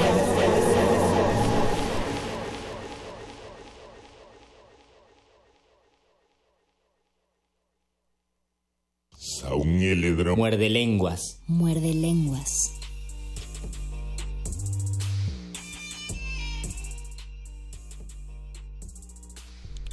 Regresamos a este muerde lenguas de buena suerte, letras, libros, taquitos. Y buena suerte. Estamos, son, apenas vamos a la mitad del programa, qué chido. es- estamos fuera de nuestro horario regular porque en esta semana todo resistencia modulada Arrojamos los dados. y se hizo al azar toda la programación. Entonces, pero pues Luisito estuvo esperando, lleva cuatro días esperando afuera de la cabina a ver en qué momento le toca entrar. De hecho, llevo más días. Bueno, sí, cuatro días, pero también pensando lo que estuve esperando cuando me fui a Jalapa. Llevo, Ah, sí, cierto. llevo desde el lunes de la semana pasada. Llevo Algo- 10 días. Algo que quieras comentarnos acerca de Eh, tu estoy, experiencia en estoy Jalapa. muy contento de. Ah, cuenta- creo que sí estoy, cabe- estoy muy contento de estar aquí. Creo que y sí también cabe contar a la mucho, gente. pensé mucho en, en la experiencia de Jalapa, en la experiencia de brindar un taller de poesía a chavos, chavas que tienen entre 18 y 22 años, porque pues yo me enriquezco mucho con ellos. Yo espero que ellos también eh, aprendan algo, sobre todo un- una cuestión como de mañas, de estrategias, de recursos literarios que tenemos al momento de escribir y relacionándolo con la buena suerte siento que ha sido una gran fortuna encontrar la encontrar la literatura como un modo de, de vivir, de subsistir, de Mm. entender el mundo, de ver las cosas, de relacionarse y todo lo que pues todo lo que hago, todo lo que soy y tal vez muchos de ustedes también se lo debemos a los libros, se los debemos a las letras. Cuando nos dicen si los libros sirven de algo o para qué sirve leer. Si somos lectores empedernidos, que todos tenemos un momento de lectores empedernidos, ¿de qué nos sirve? Pues, pues nos sirve porque nos conocemos y porque podemos entablar conversación con otras personas y más bien contacto con otras personas y conocernos a través de las demás personas. Que, eh, al principio de tu discurso estabas en la delgada línea entre un profesor que dice que aprende de sus alumnos porque son alumnos y ya, te- ya casi te oyes como el profesor que aprende de sus alumnos porque son chavos. Porque Ah, te sí, mantienen es que con ya hay, aguas, Todavía ya no hay- estás viejo. Ya hay unos 10 años de diferencia más o menos. Menos, no, menos. aprendo aunque, o sea, aprendo aunque tuvieran más edad o menos edad. O sea, no, no lo pienso en la edad, sino en la capacidad de enriquecerse y de retroalimentarse. Algún momento hemos hablado de los talleres literarios, hemos dicho que pues es un arma de doble filo, pero lo positivo es que te puedes enriquecer con las con los alumnos. Sí, es y una- espero en algún momento dar un taller de poesía e invitarlos. Hay que eh, p- púgnenlo por eh, arroba Benistófeles a Benito Taibo. Pidan que Luisito Flores dé un taller de poesía aquí en Radio UNAM. Eh, pues asistimos ahí, a ver, se, se va a armar chido un, un muerde taller. Ujú. Eh, arroba Benistófeles. Doris Yasmín Salinas Aguilar dice, muerde lenguas, ya no he tenido éxito con... Ah, no, yo no he tenido éxito con Kundera. Cada vez que quiero leer La insoportable levedad del ser, no puedo acabarlo. ¿Algún consejo para terminarlo? Pues pienso que lo puedes dejar y en algún momento llegará el día en que tú vas a leerlo y te vas a sentir bien. Creo que si fuerzas la lectura no te no te va a gustar, no no va a servir de mucho y sobre todo la insoportable levedad del ser que toca también un tema de más o menos del azar, de las casualidades, sobre todo de las casualidades. Creo que debe haber una casualidad en tu vida que te encamine a leer ese libro. Yo estoy de acuerdo con Luis. El único libro que, que me causó batalla y que fue una batalla de años fue Ivanhoe de Walter Scott. Una excelente novela de caballería inglesa. Eh, a mí me lo regalaron cuando yo tenía unos 11 años, 10, 11 Oh. años más o menos. Y, y era el libro más grueso que tenía en ese momento y de letra más chiquita. Y no lo pude, no, no podía pasar de la página 50 cuando era chavillo. Lo intenté un par de años más, después no pude, hasta que estuvimos en la fundación, o sea, ya tenía yo 20, ¿qué? ¿Dos años? 23, 22, sí. 22 años más o menos, que ya fue cuando pude a volver a tomar el libro y en ese momento ya tenía otro régimen de lectura, otro, ya tenía otras lecturas que me apoyaban y ya estaba yo acostumbrado a otros ritmos y por eso ya lo pude sobre acabar. todo teníamos el tiempo. Exactamente, debe ser eso también, Doris, que en este momento, no sé, yo creo que es- debe ser general, no creo que sea yo único y, Y aquí, divergente. y aquí tenemos que recordar una frase de nuestro abuelito Borges que decía, si ustedes no encuentran amor por un libro, déjenlo. Y decía algo genial que era, el autor no es digno de ustedes. En Mm. lugar de, nos, de pensar que nosotros no, No somos, somos dignos, dignos del del autor, autor. más bien el autor no es digno de ustedes. Decía Borges, aunque sea Shakespeare, no es digno Shakespeare de, de ustedes y en algún momento lo va a hacer. La literatura es muy rica, hay muchísimos libros y va a haber uno que, le, que les va a interesar y que van a entablar un, un contacto con él, pero si no pasa, no se preocupen porque pues el mundo de los libros es amplio. Es- estoy de acuerdo, o sea, eh, ahorita, por ejemplo, piensen en las lecturas que, la última lectura que hicieron y la lectura que ahora están haciendo y la próxima que planean, tienen algo que ver en general, ya sea en formatos y yo creo que particularmente en temas y en ritmos. Entonces, cuando, cuando tratas de forzar un ritmo distinto al que estás llevando en tu lectura ahora, pues sí está un poquito predestinado a fracasar. Entonces, no le no, no, no forces nada, Doris. Ella sigue diciendo, bueno, eh, más bien para entender a Kundera, lo mismo, lo que dijo Luisito ya lo sintetizó en este momento. Mm, yo pienso que hay un libro muy pequeño de Kundera que incluso se puede leer en un par de horas, pero también lo puedes leer en cada, cada vez que vayas al baño, por ejemplo. en una semana te lo echas. Él, ese libro se llama La lentitud, me La parece. lentitud. Tenemos que, tengo que corroborarlo, pero creo que se llama La lentitud. Es un ensayo novela sobre el mundo moderno y el mundo antiguo y dice que el olvido está directamente relacionado con la rapidez y la memoria está relacionado con la lentitud. Por lo tanto, nosotros que vivimos tan vertiginosamente en este tiempo y todo tiene que ser tan veloz, la información, el transporte, absolutamente todo, el éxito inmediato, estamos condenados al olvido porque entre más rápido hacemos las cosas, más fácil somos de olvidar. Y ustedes lo pueden ver en los memes o en cualquier mame que salga en internet, al día siguiente desaparece. Y eso también ocurre a la inversa. Eh, recordar algo significa ir más lento. Decía una persona que antes se alejaba en una carreta podía recordar un momento idílico que había tenido en un castillo mientras se regresaba a su casa, mientras que ahora alguien se regresa en su motocicleta y lo olvida inmediatamente ritmos también tiene que ver eh, ritmos de vida. Ahorita que mencionaste lo del libro de Kundera, me recordó cuando yo estaba llevando un programa de lectura extracurricular y, con amigos que habían leído obviamente que tenían muchas más lecturas porque eh, te lo he dicho Luis en el problema de la carrera de teatro es que yo había leído mucho pero mucho teatro. Entonces todo lo demás eran lecturas abandonadas.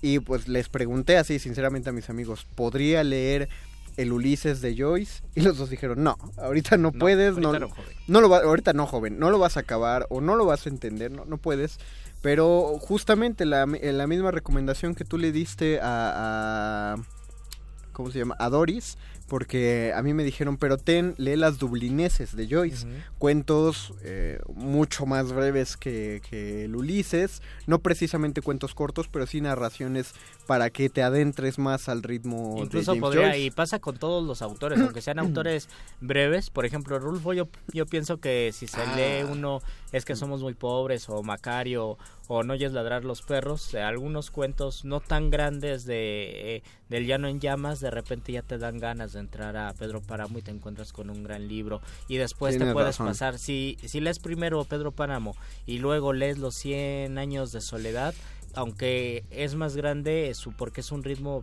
es un ritmo parecido pero es un poco más fluido digámoslo. Eh, 100 años de soledad creo que no no tiene tanto problema. Aunque también puede pasar a la inversa decir ah pues este libro salió gracias a, a Pedro Páramo entonces lees 100 años de soledad y luego te vas por Pedro Páramo De acuerdo. Dice eh, Dori- también Doris Yasmín, Luisito, viniste a Jalapa, qué chido, hubieses Ah, dicho para recomendarte lugarcitos recreativos. Ah, muy bien. Fui a un lugar donde venden eh, cervezas artesanales en unos lagos que se llaman Los Lagos. Ahí estuve en los laguitos de Jalapa. Dice, a ver si tiene que ver con esto, porque dice Mil Canava que te ves muy cansado. Me veo muy cansado. No ¿Te sientes que ver- cansado? Eh, estoy cansado, pero no tiene. Yo regresé de Jalapa el sábado. Tiene que ver porque me desperté muy temprano para ver el partido México-Suecia. Ah, Trabajé ocho horas en, en otro lugar. Ah, sí que no son tus horas de levantarte, ¿verdad? Ajá, no son más o menos. Pero, pero sí, o sea, estuve trabajando bastante rato. Ah, bueno, pues, eh, ya es tarde. Me siento nada muy contento, pero sí estoy un poco Nada, cansado. nada más es tarde, amigos. Ten- ten- tengan pacientita. Dice Andrés Ávila, wow. Ok, qué bueno que que te sorprenda el, el programa. Paz BCP, además de todo lo que ya dijeron, hay tantos libros y tan poco tiempo que no vale clavarse con un libro que no nos engancha. Ah, mira, justo de lo que se hablaba a Doris. Ta- También hemos mencionado que depende mucho de qué tan de qué tanta clavadez tenga cada quien. Eh, lo hemos dicho Luis, si es de los que deja el libro. ah, ¿Tienes un número de páginas? Estoy, apren- eh, estoy aprendiendo o llevo tres años aprendiendo a abandonar el libro. Me ha costado muchísimo trabajo. He leído libros de principio a fin por cuestión de honor. He abandonado uno que otro, pero eh, actualmente siento ya la necesidad de abandonar el libro si no me engancha, sobre todo conmigo mismo, porque digo, no, o sea, si no, si me incomoda hacer esto, no lo voy a hacer. A mí mi TOC no me deja. Sí, de hecho, si he llegado a abandonar un libro o lo he dejado ahí para empezar a leer otro, es como, como tener un grano en la lengua, no me deja descansar. Estoy Es leyendo... el arte del desapego. Ah, no, no puedo. Oye, soy coleccionista de cosas. Oh. No, lo peor que me puedes pedir es desapegarme de algo. No, y sobre todo ahora, por ejemplo, no sé si estoy practicando el desapego conscientemente, pero hay algunas claves en mi vida que me dicen que me desapego de algunos objetos. Estos son los libros, por ejemplo, a tal punto que yo ya no quiero comprar libros o no quiero comprar tantos libros como compraba hace, por ejemplo, cinco años, Porque sé que tengo muchos, sé que hay, tengo muchísimo por leer y comprar más libros se me hace que me puedo acostumbrar a ese Mal- a esa dinámica y de repente pues tienes muchísimos libros. Más bien creo que, que estás practicando el no, el no consumismo o, Ándale, sí. o una No- cosa no más de tanto. todavía tengo estos libros, no necesito más, porque el verdadero desapego de los libros creo que llega con... Tengo un amigo que no sé cómo lo hace y me desespera muchísimo que lo haga, que Sí. compra un libro o consigue un libro, lo lee y luego lo vende. Oh. No sé de dónde saca corazón para vender ese libro en cuanto lo acaba de leer. eh, yo no puedo. Sí, o sea, hay libros que definitivamente no los podría vender ni regalar. Y hay otros libros que sé que van a estar allí, eh, tal vez por mucho tiempo y que tal vez no los voy a abrir nunca, pero pues no sé, a lo mejor sí los podría regalar yo. Dice Andrés Ávila por dos lo de Luisito, que sí te ven cansado. No, Ah, es que bien. escúchenlo al aire, escuchado no. Escúchenme. No, no, no sé si Pero, no, no tiene pero voz qué cansada. Bueno, qué bueno que pueden corroborar mi cansadez. Pero están, y aparte están preocupados por ti, Luisito. Bueno, pero en realidad no estoy agotado, o sea, estoy un poco cansado, no estoy agotado. Paz BCP dice, yo por mucho tiempo no pude dejar libros, pero con los años ya lo logré. Ah, muy bien. Oh, Me gusta, voy- me gusta la gente que puede dejar libros. Sí, que O puede dejar puede cosas. retomar libros. Eh, o sea, que lees un poco, de repente te cansa la lectura, te aburre la lectura, lo abandonas mucho tiempo y luego regresas al libro. También es una experiencia que enriquece. Sí, ahorita te digo, estoy leyendo una antología de terror. Es, Ujú. es buenísima si, si la ven por ahí en los libros, digo, en los grupos de Facebook de venta de libros, porque ahí se encuentra mucho. Es, eh, es de editorial Tomo, pero de estos nuevos libros de Tomo es un libro gruesísimo y que en la portada tiene como una calavera ¿Son roja. cafés los nuevos? No, ¿verdad? No, no me algunos, algunos son cafés. No, esos son de editores mexicanos Ah, unidos. claro, claro. No, eh, no, estos Me son de gusta la Tomo. nueva de edición. Ajá, sí, están mucho más bonitos que sus antiguos libros. Pues estos tienen la portada una como calavera roja, o sea, se ve muy muy cliché, Ujú. es, es antología de terror, pero el contenido es buenísimo, son muchísimos autores muy clásicos, eh, o sea, es- empieza con un cuento de Washington Irving fantástico que es el de Rip Van Winkle, eh, está toda esa antología es muy buena. No llevo más de 200 páginas, pero lo tuve que dejar para leer otra novela y ahorita Oh. ya pasé a otro libro y, y ahí sigue ese, entonces todavía siento el grano en la lengua, te digo. Eh, nos El grano en la lengua de los ojos. Dice, dice Oscar Reyes, viéndolos a ustedes y al cierre de AMLO. Ah, qué bueno. Todavía podemos mencionarlo porque todavía nos quedan dos horas y 19 minutos antes de que entre en rigor la veda electoral. Qué bueno, amigos, qué bueno que pueden pues, Campechanear. campechanear entre el cierre de AMLO y el estamos AMLO Fest al y lado el del AMLO Fest. Fest. Vamos a hacer el Muerde Fest. El Muerde Fest. Próxima, prontamente. Andrés Ávila, no lo de cansancio, sino lo de los libros. Ah, genial, Ah, genial, qué bueno, ya bien. me estaba complejando, dije que No, en serio no, sí no, me veo. Hasta te quitaste la chamarra, sí. pobrecito. No, me quité la chamarra porque me dio calor, pero Ah, tal vez influyó. Más bien, la pregunta que tenemos que hacer, y yo sí creo que es importante, es, ¿ustedes creen en la suerte? De repente suena incómodo hablar de la suerte. Yo lo veo, por ejemplo, cuando en grupos de WhatsApp, eh, ahora que fueron el examen de Comipems, muchos decían eh, mucho éxito, mucho éxito. Y si tú decías buena suerte, te ven raro, ¿no? Es que no necesito buena suerte porque no es una no es un sorteo, o no, no queremos verlo como Mm. un sorteo. En, en muchos casos es así, pero de repente lo expanden a, a distintas situaciones y dices, es que la suerte no existe, lo que existe son logros o no logros y por lo tanto no existe el azar y este es uno de los principios del hermetismo, no existe causa sin efecto, no existe efecto sin causa, por lo tanto lo que nosotros llamamos buena suerte o mala suerte es un efecto cuya causa no conocemos, pero no significa que esa causa no exista. Mira, yo estoy completamente de acuerdo con eso, o sea, yo sí creo mucho en la causalidad, siempre considero que una cosa depende de otra. En el caso específico del Comipems, sí creo que es más adecuado eh, el de serle a alguien éxito que suerte. Sin embargo, aunque entiendo por qué lo dijiste al principio, que a lo mejor no creía, pero sí tengo cierta cierto apego a la suerte. Yo siempre que me despido de, de alguien en una tienda, o sea, del vendedor, o de- me bajo de un taxi, etcétera, siempre les deseo suerte. No les digo ni buena ni mala suerte, solo les digo suerte. Es como una manera de decirles que ojalá ocurra algo inesperado. Oh, me gusta, sí. Y, y yo quería mencionar lo del libro de la buena, del libro de buena suerte que mencionaban antes, porque hay una práctica que sí hago mucho, es y es muy simpática, es la, la llamada bibliomancia y, y es una Yo le práctica decía bien libromancia, Ajá, también también libromancia Bibliomancia. aplica este que es justamente tomen un libro que para ustedes les parezca particularmente luminoso y hagan una pregunta y eh, yo sé que no suelo hablar así, pero hagan una, pre- una pregunta en voz alta y, abran una, un Entraré a la prepa 6. así, ¿no? Exactamente. Bueno, si tienen 15 años, Sí, pregúntense no, eso. Ahorita si lo preguntas, pues ya está raro. Pero abran el libro en cualquier hoja y pongan el dedo sin ver en alguna línea y luego lean o la palabra o la línea o a veces hasta el párrafo. Y si les resuena algo, es que Sí, tienen es que- una relación con el libro. ¿no? Sí, es que curiosamente parece, eh, puede ser psicológico, puede ser todo lo esotérico que ustedes quieran, pero sí les, les va a dar cierta respuesta que está, tiene también que ver con que uno lee lo que quiere leer y entonces va a ir con la respuesta que uno quiere tener, pero sigue, sen- sigue siendo suerte. Más bien lo único que haces es revelar la respuesta que ya tienes, pero que no quieres eh, pronunciarla, no la quieres articular hasta que la puedes ver reflejada en cualquier situación. Pero sí está aplicando una cuestión de azar, porque abrimos el... Yo, por ejemplo, uso para ese eh, las soledades de Góngora. Yo uso los poemas humanos de César Vallejo. Ah, es que a mí las soledades me parecen tan encriptadas que creo que dan respuestas muy de oráculo. Sí, es verdad, es verdad.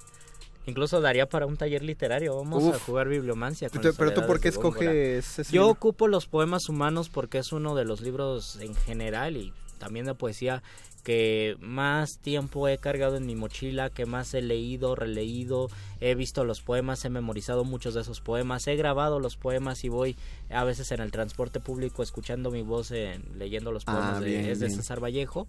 Entonces es un libro que a mí me ha marcado muchísimo, sobre todo el, ese ejemplar que tengo y por lo tanto cada vez que yo tengo una duda abro el libro y me contesta y sobre todo ya hasta sé por dónde me va a contestar. Por ejemplo hay un poema que se llama Palmas y guitarra que empieza ya va a venir el día y muchas veces que me preguntaba algo que me preocupaba aparecía eso, ya va a venir el día, que me dejaba igual de confuso porque decía, bueno, pero va a venir para bien o para mal, pero ese es mi libro de pero es- cabecera para preguntar. Es muy azaroso, ¿no? Te digo, es como desearle suerte a alguien. Es como desearle suerte. Dice Oscar Reyes, todos a votar, vale más que sobre y no que falte.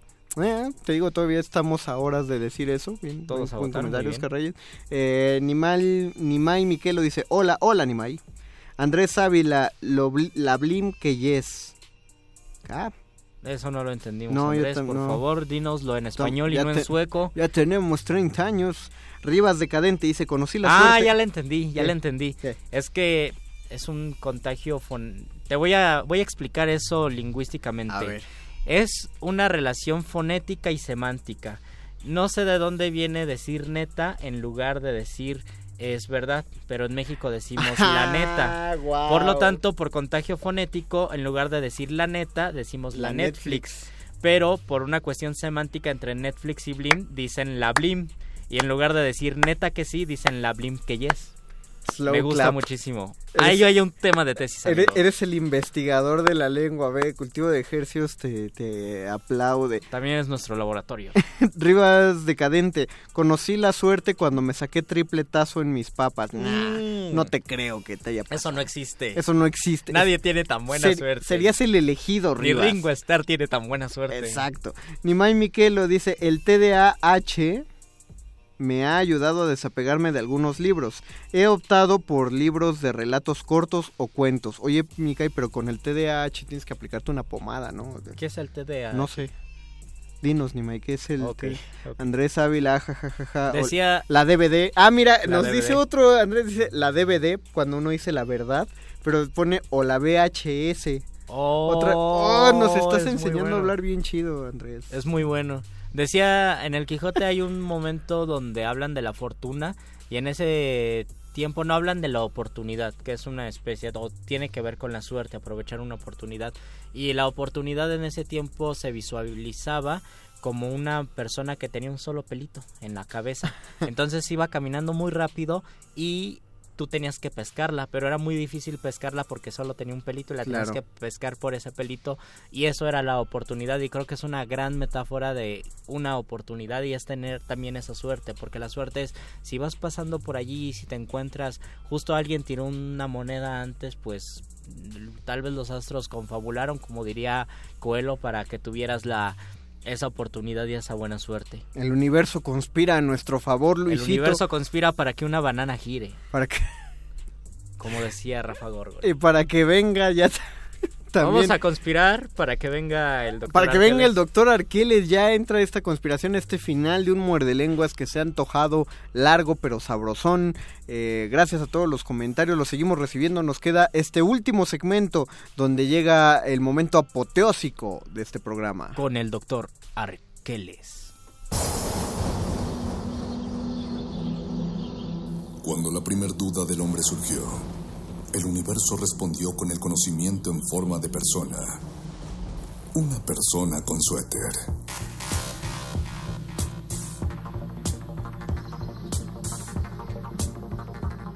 Es la hora de la iluminación con el doctor Arqueles.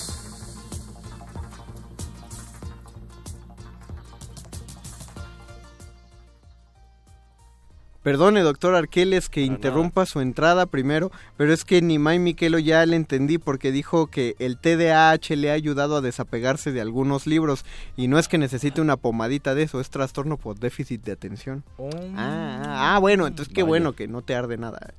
En general dice, las personas que lo tenemos tenemos dificultades para tener periodos de atención por, la- por largo tiempo, claro. Yo tengo un poco de eso. Ojalá, ojalá hayas escuchado una buena cantidad de muerdelenguas a, a pesar de ello. Doctor Arqueles, bienvenido esta noche con nosotros. Gracias, gracias. Tenemos la buena suerte de estar con usted. No La sé si usted crea mía. en la suerte, pero tenemos la buena suerte. A ver, díganos, ¿lo cree en la suerte? Eh, habría que pensar en los factores que conforman a la suerte y en cómo nosotros interpretamos eh, los fenómenos de buena o mala suerte.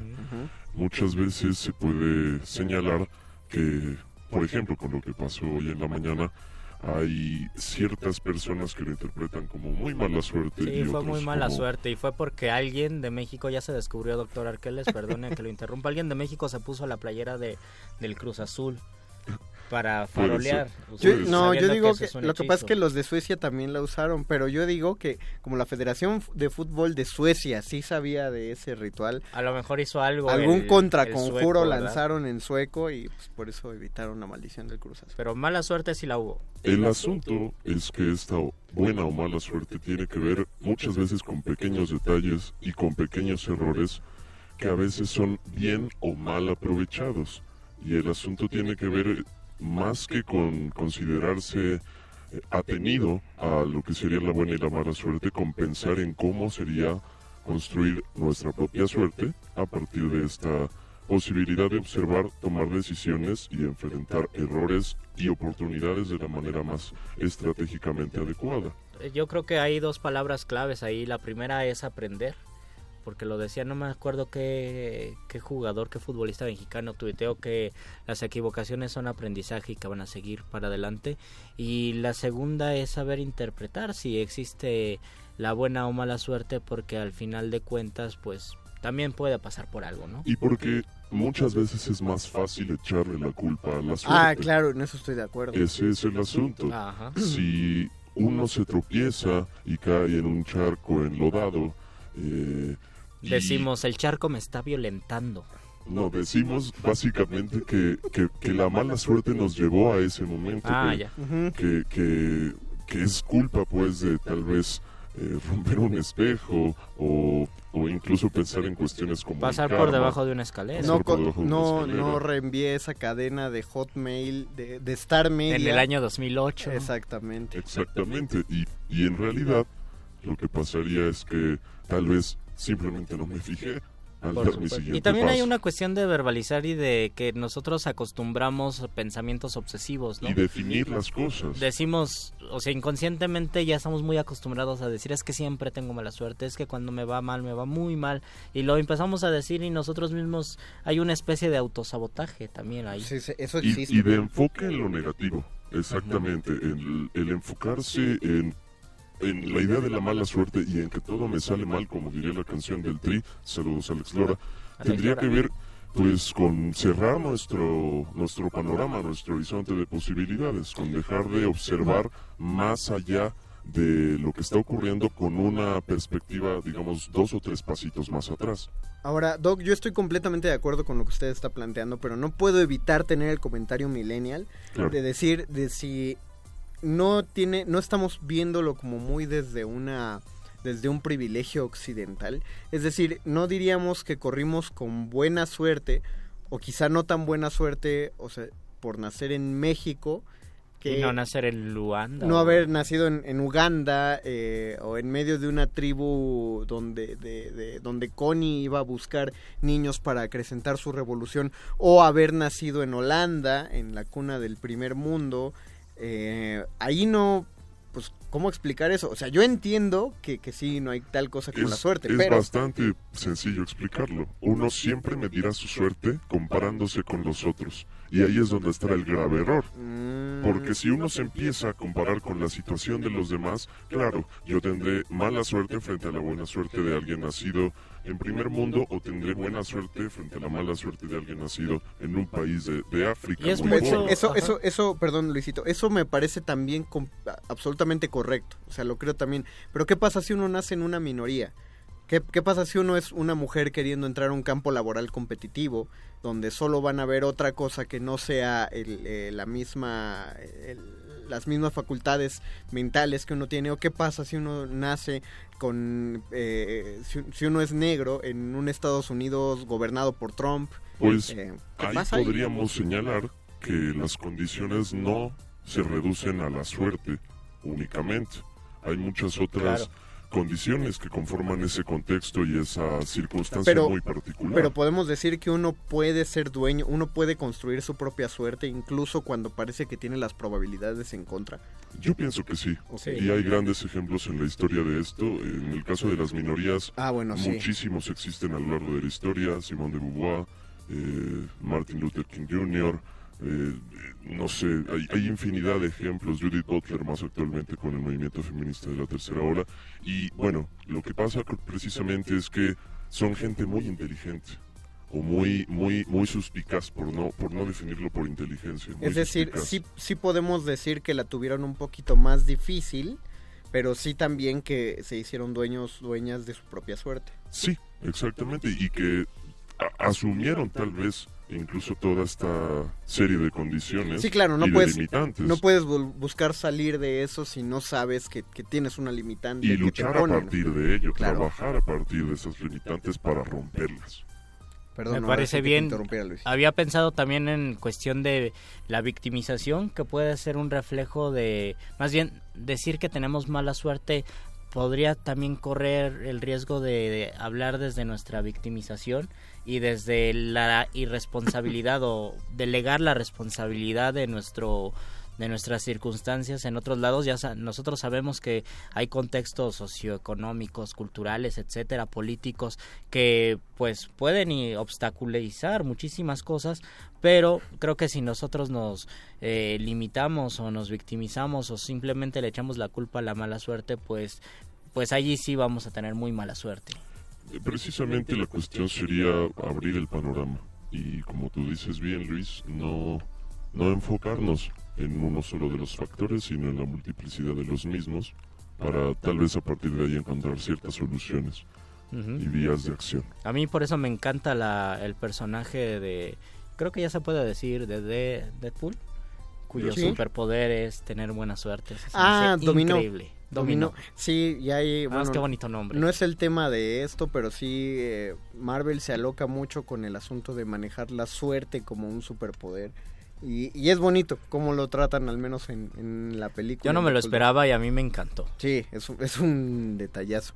De- Y es curioso que tratáramos, eh, si lo notan, nos enfocamos más hacia la buena suerte fuera de, la- de los libros escritos, más bien como lectores, porque la buena suerte no genera tantas buenas historias como la mala suerte. Justamente porque del, del conflicto, de tener mala suerte o de que tengamos un problema es lo que depende de una historia interesante. Claro, Ya sí. nos lo explicaba el si Don. Quijote... ajá, ah, si Don Quijote hubiera nacido no hidalgo, sino conde o, u otra cosa, virrey, pues jamás. Tendría que haberle sido pasado otra cosa como al conde de Montecristo. Por ejemplo. Tendría que. Eh, creo que el único gran personaje de la literatura y que después saltó a la pantalla grande, el único gran personaje que se ha hecho interesante por tener buena suerte es Forrest Gump. Y de hecho cierto, tiene cierto. que ser, tiene, eh, o sea, tiene tan buena suerte que por eso le tienen que meter un, es- un cierto grado de retraso mental y de problema en las piernas. como personaje, ¿verdad? Ajá, sí, claro, para que tenga un, un pequeño conflicto al inicio, pero pues todo lo supera. Y claro, es interesantísimo porque, porque, no manches, Demonio está, debe ser un genio. sí, es verdad. está en el lugar bueno. correcto, en el momento correcto. Pero además también el propio personaje representa una personalidad que por sus eh, limitaciones no se ocupa de echarle la culpa a la mala suerte en Claro. ningún momento. Porque la vida es una caja de bombones. Efectivamente. Nunca sabes lo que te va a tocar. Como hoy en el, Como- hoy en el- Modulada. Como en todo La radio Modulada es una semana. caja de bombones. Nunca sabes qué programa va a sonar. No sabemos qué viene a Oye, continuación. pero imagínate que fuera... No, ojalá sea algo chido, ¿no? Vamos a ver, ya- nosotros pugnamos porque cultivo de ejercicios queda hasta el final de la semana. Ya, si viene ahorita ya es muy mala suerte de plano para los radioescuchas. Pero pues les deseamos de todo corazón que lo siguiente no sea cultivo de ejercicios. Muchas gracias, Betoques en la producción, gracias Oscar el Voice también en la producción. Muchísimas gracias a Agustín Mulia en los controles. Muchas gracias Alba Martínez en la continuidad. Nosotros nos despedimos de estos micrófonos. Yo soy Luis Flores del Mal. Yo seré el Mago Conde. Y yo fui el doctor Arqueles. Los locutores del muerde lenguas se quieren deslocutor y muerde lenguarizar. El que los deslocutor y muerde lenguarice, buen deslocutor y muerde lenguarizador será.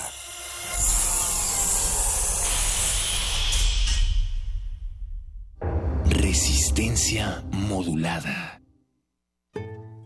2018. 100 años del nacimiento de Pita Amor.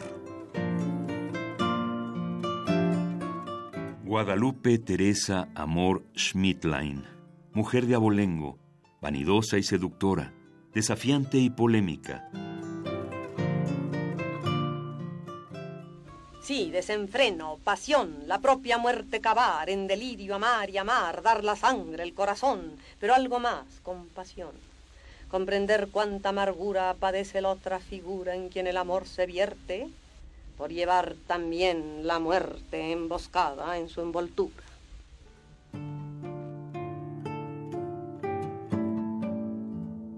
Pita Amor. 96.1 de FM. Radio UNAM. Experiencia sonora.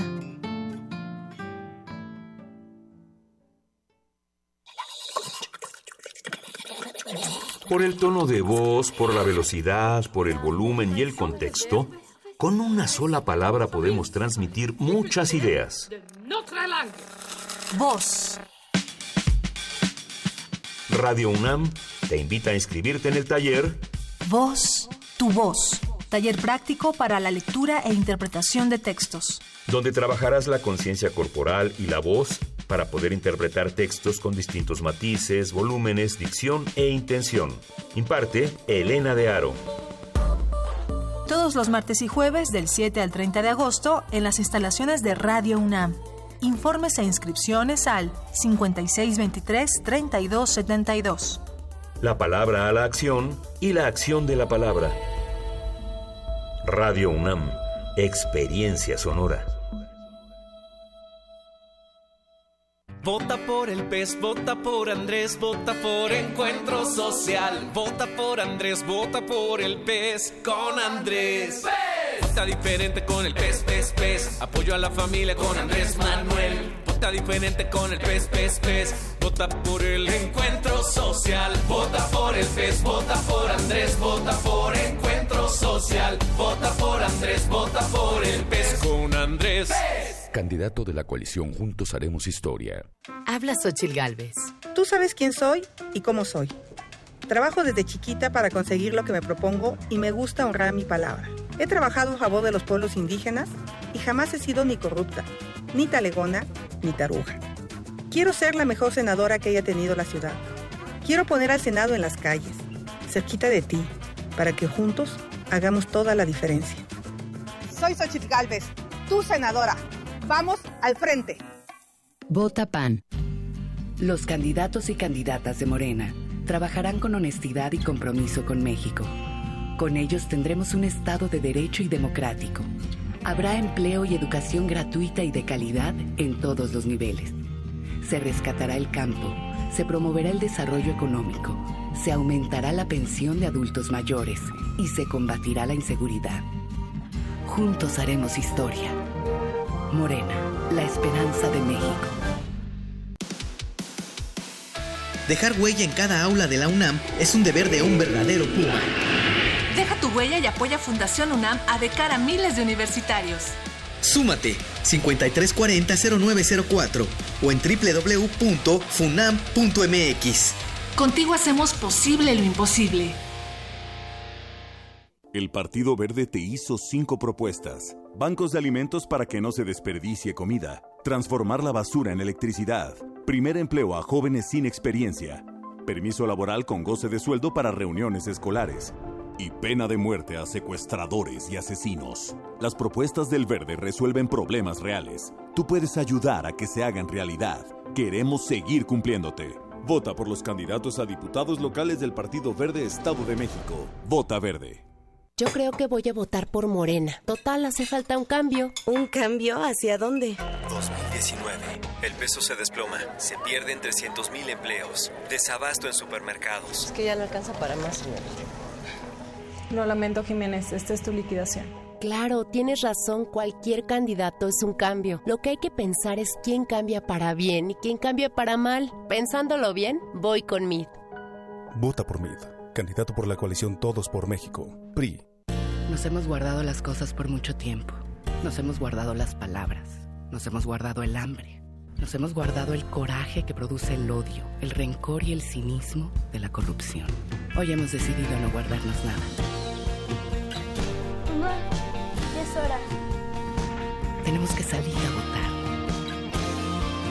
Por Morena, por Andrés Manuel, por México. Este primero de julio, vota todo Morena, la esperanza de México.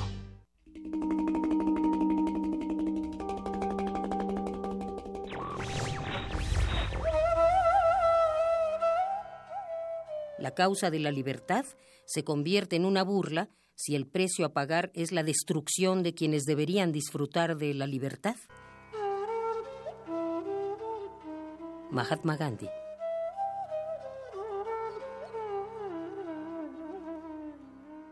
Radio UNAM. Resistencia modulada. A continuación, elegiremos un programa al azar. Gira la ruleta. La suerte ha elegido. El programa que sonará es... Cultivo de ejercios. ¿Qué pasará? Resistencia modulada al azar.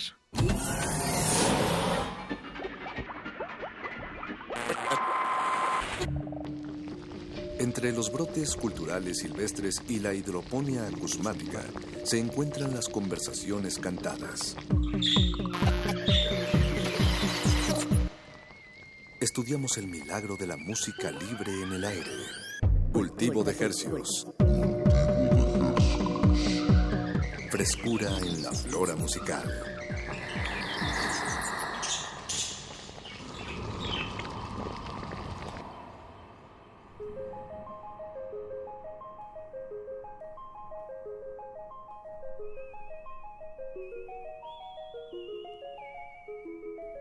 Aficionados que viven la intensidad de la radio pública, bienvenidos a Cultivo de Hercios, el espacio musical de resistencia modulada. Que emitimos noche tras noche, eh, de lunes y de jueves, normalmente a las 9 de la noche, pero por esta, esta semana el azar se atravesó en esta resistencia modulada y nos tocó azarosamente ocupar el espacio que normalmente ocupa Resistor, Resistor. en compañía de Alberto Candiani, la sección de Saludos. tecnología. Eh, entonces me imagino, quiero pensar que en este momento hay puros geeks e ingenieros escuchándonos. Puros bots. Puros bots. Pues estamos Eh, muy con contentos. Mucho gusto de conocerlos. Exacto, mucho gusto estar en otro horario saliéndonos de nuestra rutina que como, que como bien dices, eh, pues es lunes y jueves cuando normalmente transmitimos a las 9 de la noche y pues este espacio básicamente se trata de charlar con músicos, eh, celebrar el milagro de la música en el aire y qué mejor aquí por el 96.1 de FM de Radio UNAM. Así es, la próxima semana arrancan las vacaciones de verano para la UNAM. Bueno, creo que los algunos de los estudiantes eh, ya, ya están de, de, vacaciones. Ya siento muy solitas las calles. Sí, ya se siente más tranquilo. Y las próximas tres semanas, las primeras tres semanas de julio, Resistencia Modulada va grabado. Eh, pero bueno, no, no será pura música, habrá contenidos eh, hablados que, que hicimos con mucho cariño a lo largo de este último mes. Como con Eugenia León. Bueno, ya habrá retransmisiones también eh, con Eugenia León. Que hoy tocó en el AMLO Fest. Ah, ¿en serio? Sí. Ah, no sabía eso. Junto con Belinda. Con Belinda. Y que por cierto, Zapito es trending topic. en serio. Y bueno, eh, va a haber un par de, de, de retransmisiones y, y, y también va a haber contenido nuevos, original. Eh, nuevo, estrenos. Exacto. ¿Te acuerdas de alguno, Paco, de los originales que grabamos? De los originales. Está obviamente el, el, de, el de Augusto Bracho. Son... Ah, bueno, el de Augusto Bracho, así es. Eh, vamos a transmitir el evento que, que realizamos en el Ateneo Español hace unas semanas, donde tocó Mari los Invisibles y Augusto Bracho. Eh, fue una noche de verdad muy agradable, la gente se fue muy contenta, la entrada fue libre, lo recuerdo muy bien, claro. y la, la, música fue en vivo y vamos a transmitir ese evento de nuevo. También vamos a transmitir la primera sesión del Ateneo Español que hicimos hace ya como tres meses o dos meses, eh, donde participó Hospital de México. Y Dicha y, Jung. Y Dicha Jung, así es. Exacto, entonces vamos a aprovechar estas vacaciones para llevarles estos eventos hasta la comodidad de sus oídos.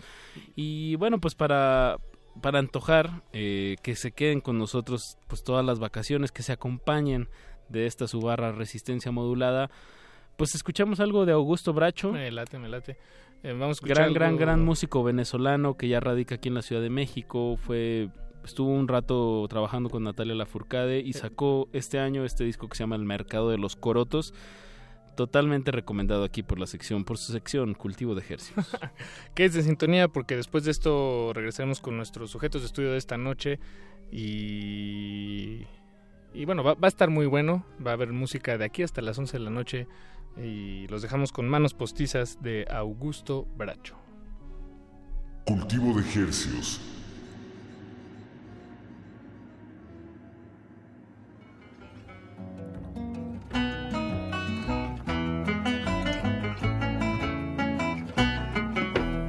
Manos postizas, manos borrachas de tiner saludan con paz de un credo. Tiemblan y hechizan, cual pe de cuero y tabaco moliendo valor con miedo. Abandoné los amores Dejé toditas mis cosas por culpas y por favores. Estaba herido de muerte, hay de esa muerte que frota las más hermosas pitones, animales, bestias libres, con lunares y manchones, los manchones que desprenden manos de errantes ficciones.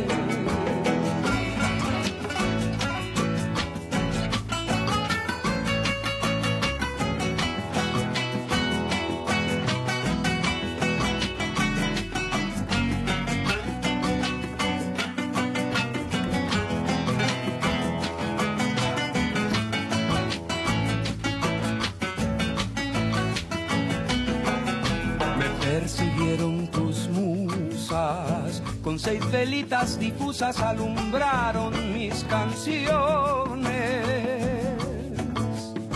Las adoptó una lechuza en el silencio que cruza, cuando tropieza rincones, paredones y columnas, y recuerdo los manchones de nuestras manos postizas, manos que el tiempo dispone.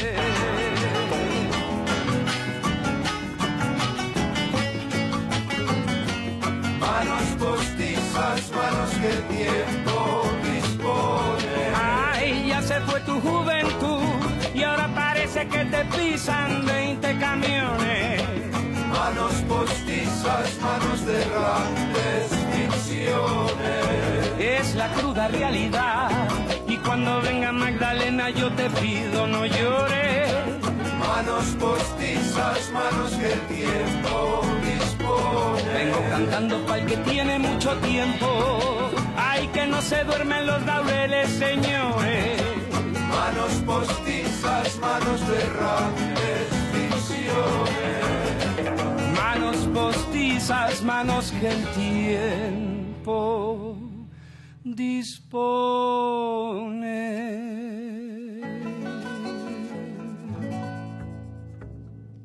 Frescura en la flora musical. Cultivo de Hercios.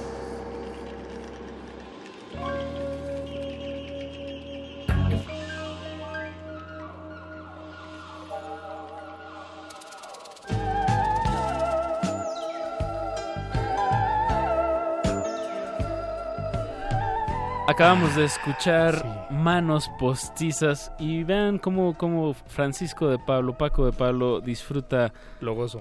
¿Gozas poner canciones en la radio pública? Supongo que sí. no, de verdad. Disfruto de escucharlas también. este, Claro. pero también Compartirlas. Compartirlas.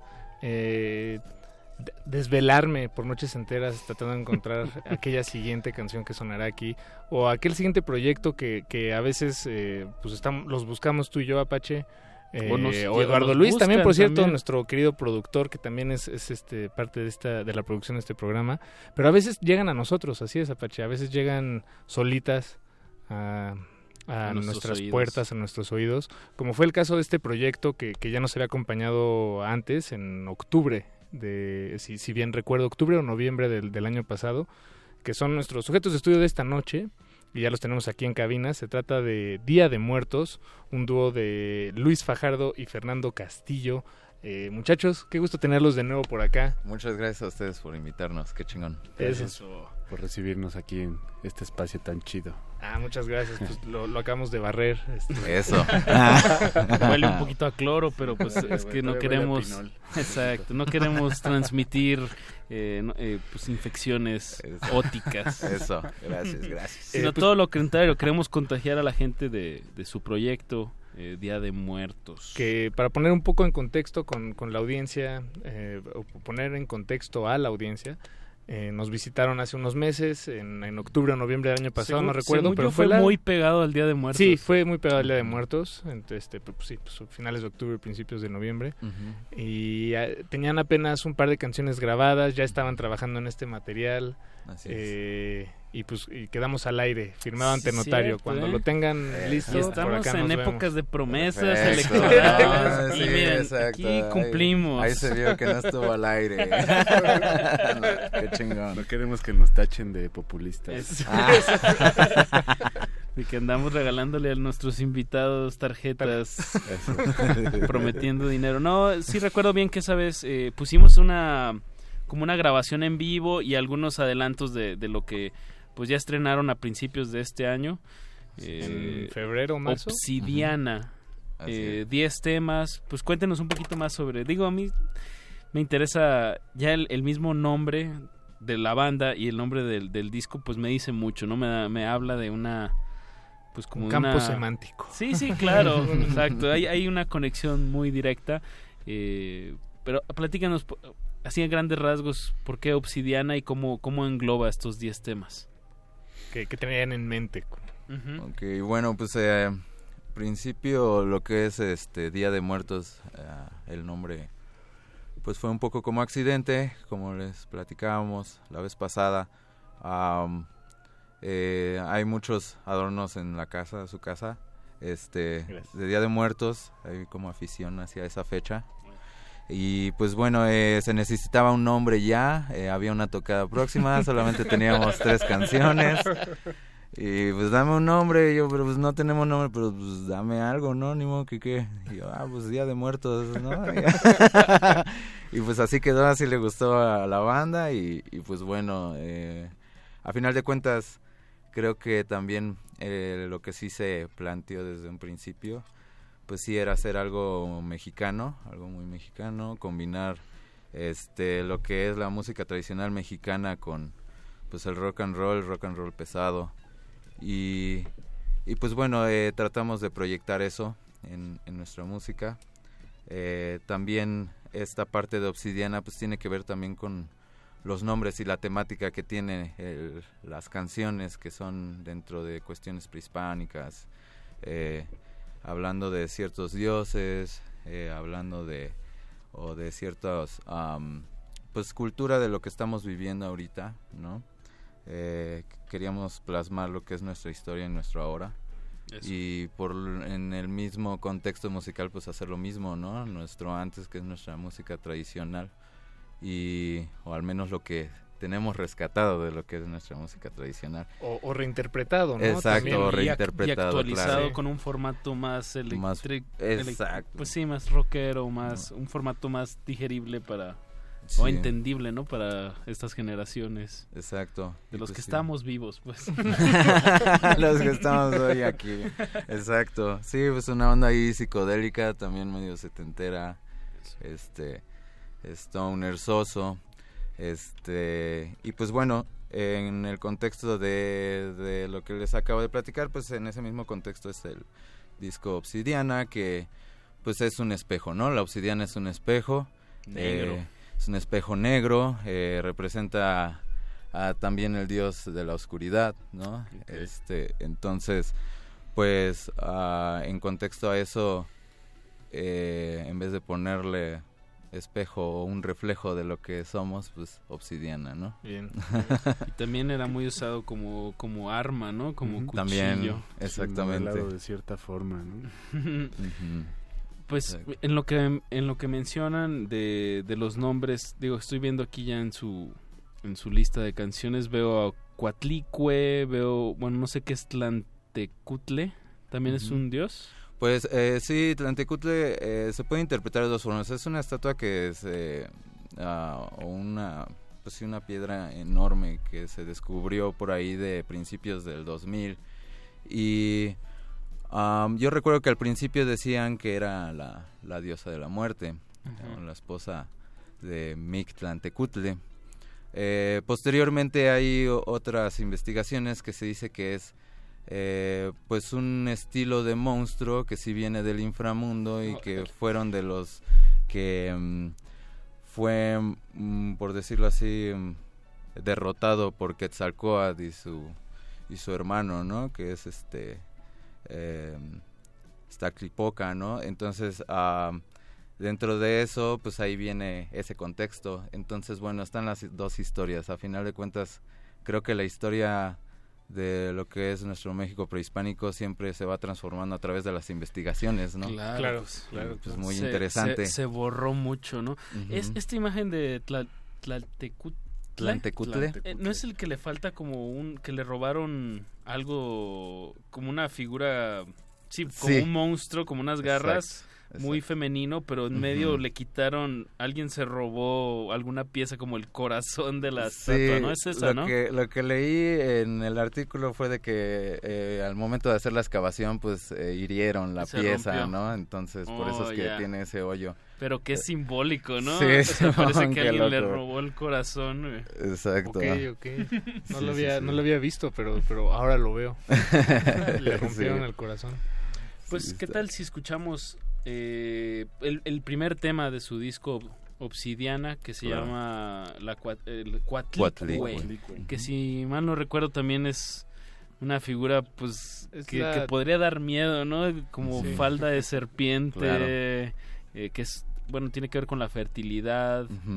Eh, ¿qué, más nos pueden decir de la Cuatlicue que, que inspiró este primer tema del disco? Pues ahí está eh, también representada, creo, la, dualidad con dos serpientes o una, una cabeza dual, ¿no? Eh, con dos serpientes, eh, una calavera que tiene en medio y unas manos que están recibiendo a, a los vivos, pero está pasando al inframundo. Entonces es una pieza que representa la vida y la muerte y es importante, creo, resaltar, hoy en día creo que es más conocido y más sabido de que pues eh, todos los simbolismos que tiene eh, la Cuatlicue eh, se pasaron a la Virgen de, Guadalupe. Entonces es la Virgen original, ¿no? Es la Virgen original y pues se habla de a partir de ahí pues una creación, un Big Bang de lo que fue la creación del mundo. Entonces creo que esa fue la, pues más bien esa fue la primera composición y pues en base a lo que la fuerza que tiene la canción y que fue la primera y todo, pues no sé, creo que fue el nombre. Bien, que bien, bien, Y además es la primera del, del, álbum, la primera composición está en su punto. Exactamente, sí, es como hay un cuento histórico. Bien, pues empecemos con este tema de Cuatlicue a cargo de Día de Muertos que nos acompañan esta noche. Así empezamos esta emisión bueno, ya con nuestros invitados y vamos a estar escuchando todo el disco de aquí hasta las 11 de la noche, así que no le cambie. Cultivo de ejercicios.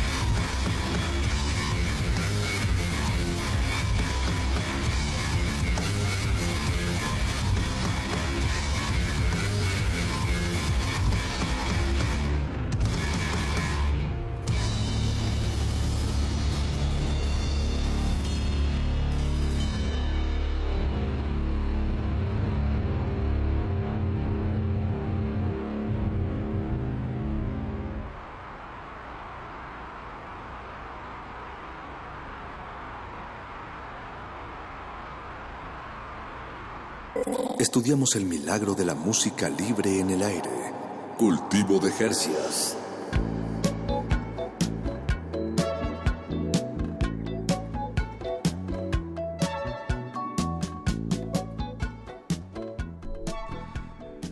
Acabamos de escuchar Cuatlicue, eh, la canción con el que empieza el disco Obsidiana. De nuestros invitados de esta noche, Día de Muertos, tenemos a Luis Fajardo y a Fernando Castillo de, de dicha integración. es guitarra, es batería y, y ya, ¿verdad? Bueno, bajo pero ya es bajo y batería. Bajo y batería. Y ahorita estamos, bueno, se está integrando a, a, la alineación un compañero guitarrista que se llama Víctor, alias el hombre verde. Eh, ¿Tiene, ¿Tiene muy mal humor? ¿Es, o pues oh, estoy siendo muy muy este mm. ingenuo. Muy inocente. Dejémoslo así. Tiene, tiene muy mal humor. Se pone verde, y él este ¿Y cuándo empezaron con él? porque cuando nos conocimos eh, solo eran ustedes dos. sí. sí entonces él entró bueno está que será hace como 15 días. Ah, muy reciente. Muy poquito, muy poquito. Hemos tenido un par de ensayos con él. Acoplándose. Sí. ¿Y, y, cómo, cómo llegaron a eso? Eh, digo, por, porque ya tenían todo esto, eh, digamos, la, la, las fundaciones del, del proyecto, pues era son, eh, ese sonido de, de, guitarra, digo, perdón, de, de bajo y de, de batería. Uh -huh. Y meter un tercer elemento eh, una guitarra, ya, ya, todos conocemos a los guitarristas.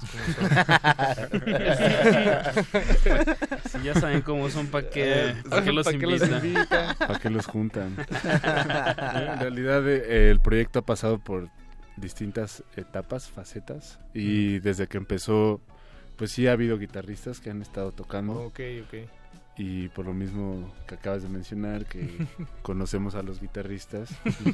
No no es cierto. Eh, pues hubo un momento en el que se tomó la decisión de, de hacer bajo y batería nada más no por practicidad por exactamente ¿no? cuestiones prácticas.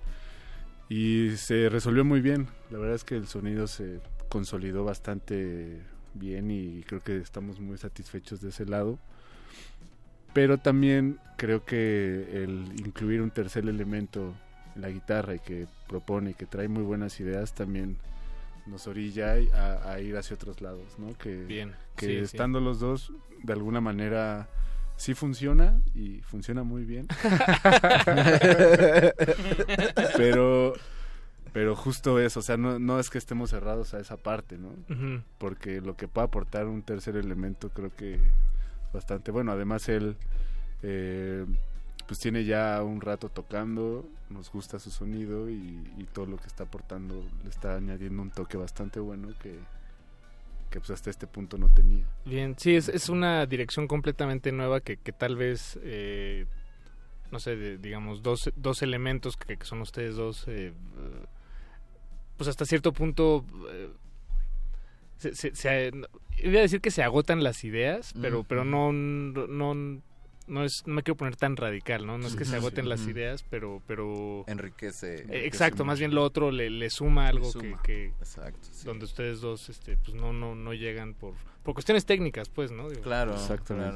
Sí, no es lo mismo, eh, pues una banda trío, cuarteto, sinfonías, ¿no? Entonces se pueden jugar con varias cosas y, y creo que la banda de hecho inició con tres elementos, este y pues um, el hecho de que ahorita seamos otra vez tres elementos y también eh, Víctor tenga, como dice Luis Fajardo, que aporte nuevas ideas y todo eso, pues sí, enriquece y pues es padre siempre trabajar con otra persona, ¿no? Porque claro. pues más allá de como tal, pues pudimos haber a lo mejor metido una guitarra en el disco, pero eh, lo importante también es como las ideas, ¿no? Las ideas, los conceptos y pues que estemos eh, en el mismo canal y se crean cosas bien chidas, ¿no? Sí, claro. Y que haya como compromiso, ¿no? También. Sí, principalmente, porque pues los hemos tenido dos guitarristas y no aguantan y, mucho. Sí, pues a final de cuentas es este difícil eh, eh, estar en el original tocando música original y luego independiente, pues poner de tu bolsa, de tu tiempo y todo eso, pues es difícil que alguien se comprometa y, y pues aguante, ¿no? Aguante la, los pero, cates. Pero la satisfacción, y digo, por lo que acabamos de escuchar, eh, pues hay mucha energía, me lo quiero imaginar en vivo, no me ha tocado verlos en vivo, pero yo creo que esa, esa satisfacción debe, debe valer todo eso, ese tiempo, todos esos metros y esas cargadas de amplificadores y es, debe ser muy gratificante, los ¿no? ensayos, Sí, los, verdad, los- sí. los ensayos sudados. Sí, sí, hacer el esfuerzo porque a veces, pues más ahorita que ya no somos unos adolescentes, ¿no? Y que cuando eres adolescente tener una banda es más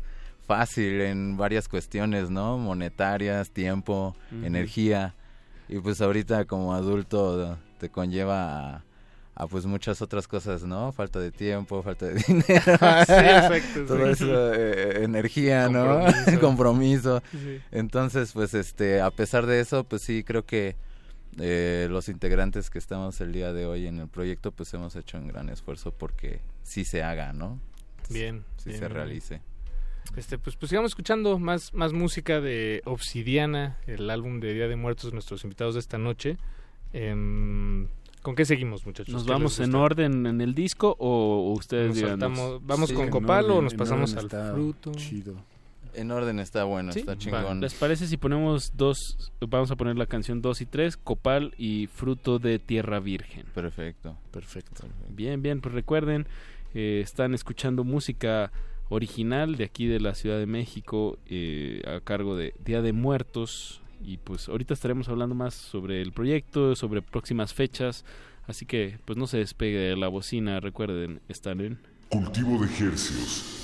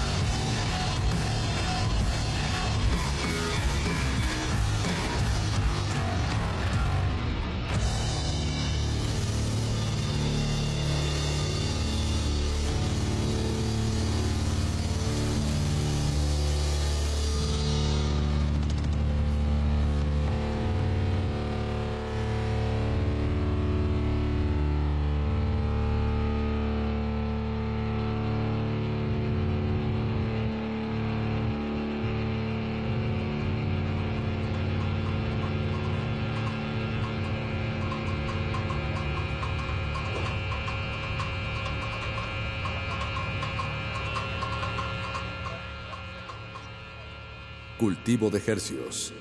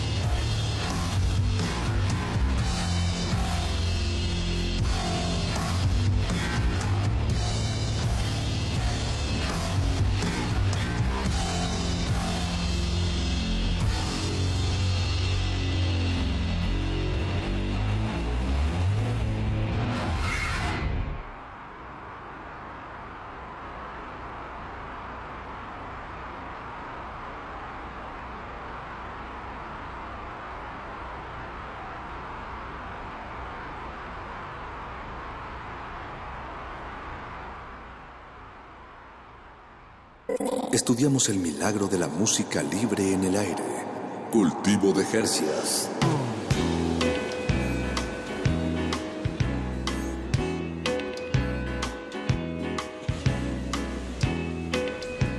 Ah, para los contrastes de la vida, siempre está la radio pública. Como no, como no.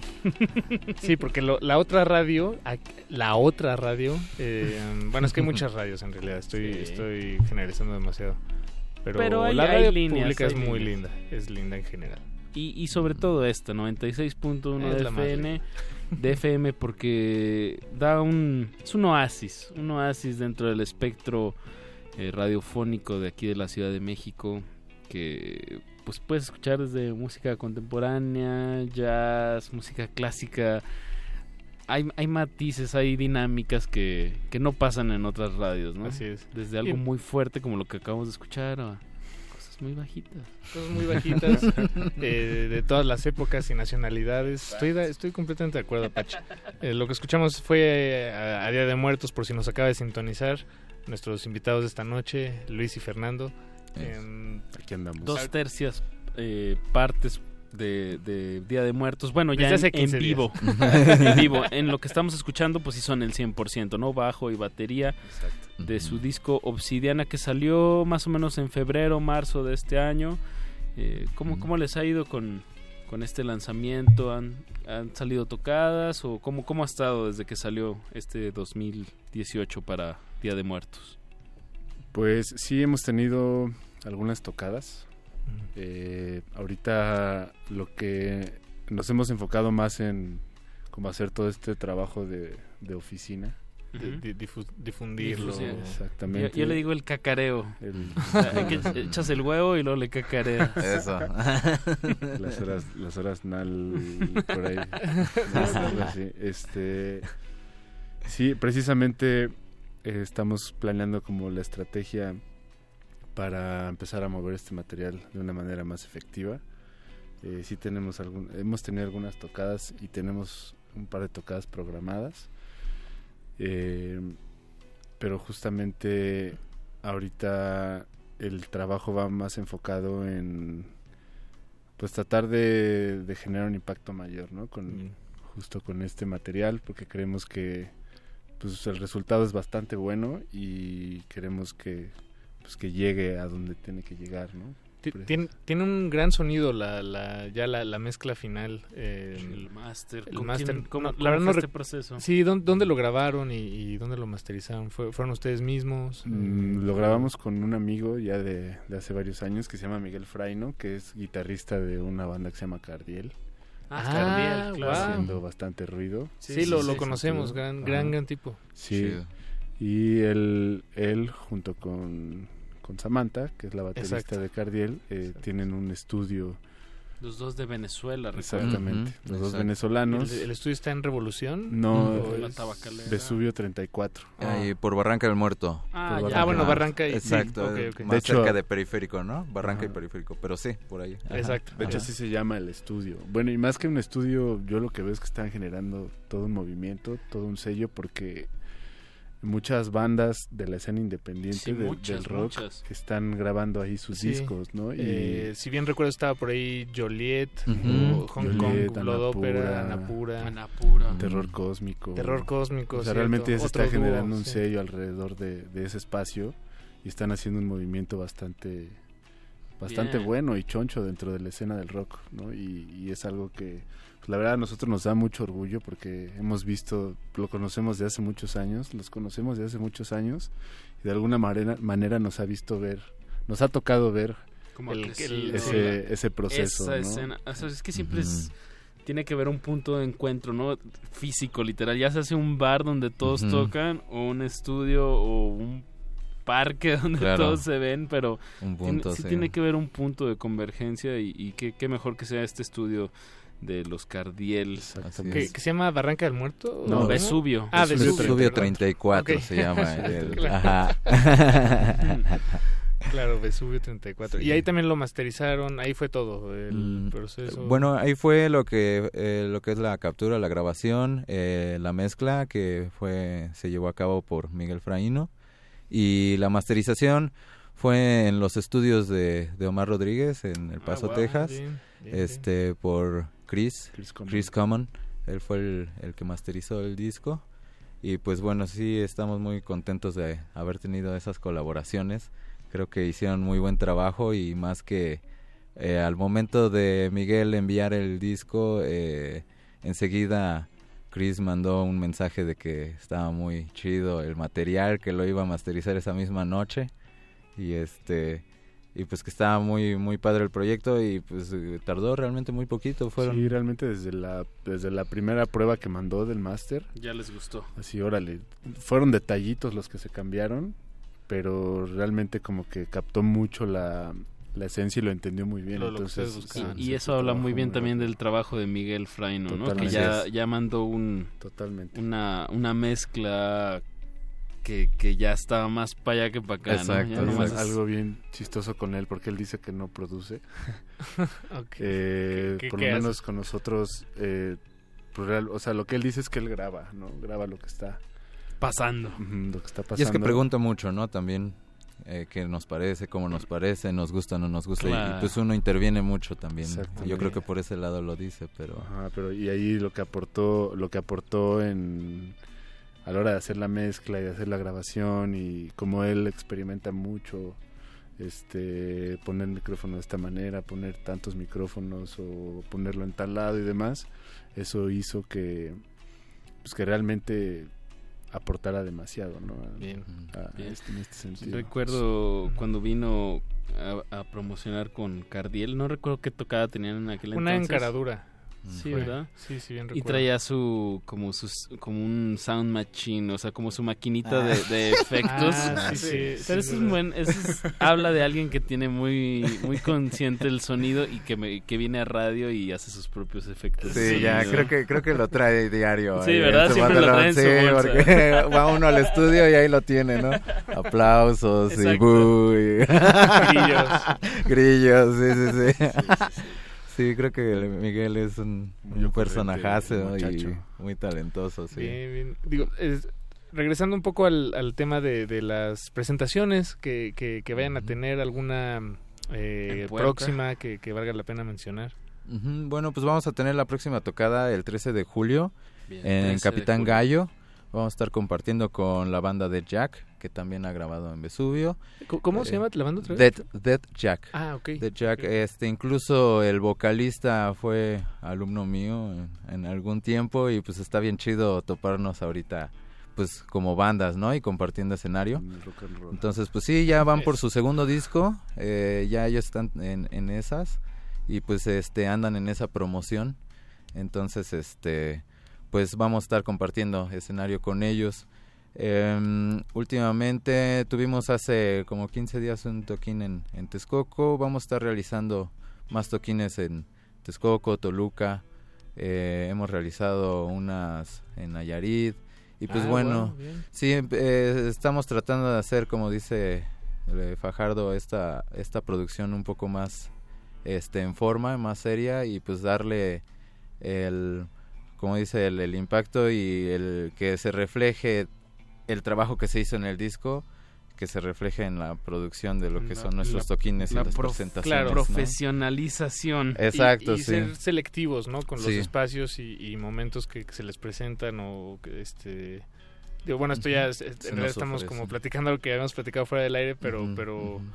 sí, es importante. Hay, es, es importante no decirle que sí a todas las presentaciones. Claro. Digo, bueno, esto es como un consejo de, de cultivo de ejercicios a todos los y, eh, y bueno, y sumo también a, a, Día de Muertos, ¿no? Claro. A todas las bandas independientes este allá afuera que, que están haciendo los esfuerzos de, de promoción y de, uh -huh. presentarse en vivo en esta ciudad, pues claro. eh, cuiden bien, es, es un vale la pena, ¿no? Eh, atender todo el, claro. de, el, detalle más minúsculo este y una presentación pues checar bien el checar equipo bien del lugar, sí, que sí, están bien organizados, que se, que se acuerda desde antes y que se cumpla claro. tanto en honorarios como pues, pues sí, para no re, ahora sí que no pues tirar el gran esfuerzo que es ir a tocar, de cargar, de ensayar, de uh -huh. todo lo que hay detrás. Ahora hay, hay otra, ¿no? Hay otra visión que se me ocurre que es al revés, ¿no? Este, tocar siempre donde sea todo el tiempo y más bien uh -huh. que, que, Pero es bien desgastante. Pero es muy desgastante, es sí. muy desgastante. Digo, hay, hay, quienes lo hacen, pues, pero claro. no es para todos. Pero, ajá, y no creo que lo puedan hacer tanto tiempo. Sí, no, estoy de acuerdo. Estoy de sí, acuerdo. es un trabajo que se tiene que hacer, definitivamente, porque así es como la gente te va conociendo, ¿no? Claro. La, la cuestión, eh, que lo que hemos platicado muchas veces es que ya se ha trabajado en un sonido, ya se ha trabajado en, en generar como un pues sí una, una imagen sonora del proyecto y el hecho de, de llegar a un lugar en el que no están las condiciones Claro. puede puede comprometer mucho ese sonido, ¿no? Sí, y, de acuerdo. y al final de cuentas pues la gente no dice, "Ah, es que el equipo está feo." O el equipo No, es la sino banda. más bien la banda no suena. ¿no? Ni el Sí. lugar, dicen, Sí, es más sobre los que están Ajá, sobre dando la cara en el escenario. Exactamente. Qué fodongos esos vatos. Pues, pues hay que hay que invitar de nuevo a la gente. 13 de julio, Capitán Gallo. Así es. Si les gusta este sonido áspero, pateador a la cabeza Sin duda. de Día de Muertos, eh, de Stoner Rock, pues y experimental, pues vayan a apoyen directamente. Eso es lo, lo mejor. Ir a las tocadas, comprar mercancía, comprar el disco y recomendarlo con unos amigos, ir con los amigos, convivir. Para eso es la música. Y la ciudad. es. Paco, se nos acaba el tiempo, pero nos queda Un último tiempo para un último tema. Eh, es el último tema del disco Obsidiana, se llama Familia. Así es. Y bueno, este Luis Fernando nos habían dicho que, que este les interesaba particularmente que sonara esta noche. ¿Alguna razón en particular? ¿Es un o, o, o que suene y nos callamos ya para o, lo, o lo podemos ir sonando y Sí, poco puede ir entrando. Sí, Tiene una introducción ahí bastante... O sea, va, va, cambiando de dinámicas, entonces... Pues hay que irla poniendo y la vamos platicando y, y en algún punto nos callamos y escuchamos. En el puente. Vela poniendo, A ver, la voy poniendo. denme, denme un segundo. Pero pues muchísimas gracias. Muchas gracias. No, Fajardo y Fernando. Castillos Gracias por darse darse la vuelta y Un por, placer. por tener este, estas ganas de seguir de seguir creando y, y ca- cada vez con, con pues esperemos con, con mayor ímpetu y mayor calidad y, y que, que se propague la música. Así es. Igual también es más bien al contrario porque es como importante que estos espacios sigan existiendo gracias. y Sí. que tengan como esa apertura a, pues a bandas que pues que de alguna manera estamos trabajando de manera independiente entonces pues más bien al contrario gracias, Gracias a ustedes. No, chingón. puertas. Muchas Eso. gracias. Pues lo- los dejamos con Día de Muertos. El disco se llama Obsidiana, está disponible en línea. Y nos escuchamos hasta la próxima, en vivo, hasta En vivo julio. será hasta ju- a finales, hasta finales de, de julio. Eh, pero no se preocupen, eh, la, la radio no se acaba. No. Habrá mucha música. Exacto, recuerden, cultivo de ejercicios lunes y jueves a las 9 de la noche. Gracias, buenas noches. Cul- Cultivo de Hercios.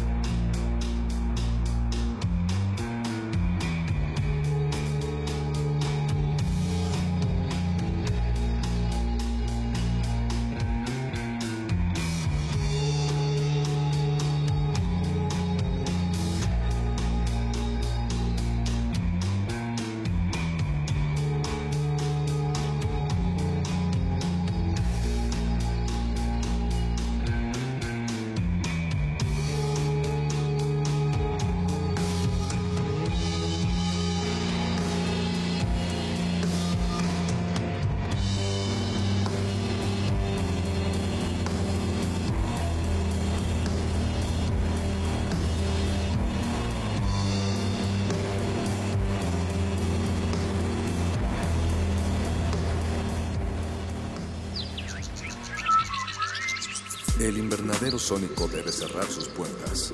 Un procedimiento de rutina. Respira. Vuelve. Cultivo de hercios.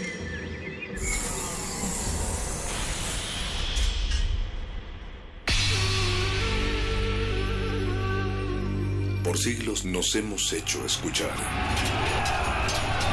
Nacimos como parte de esa inmensa mayoría.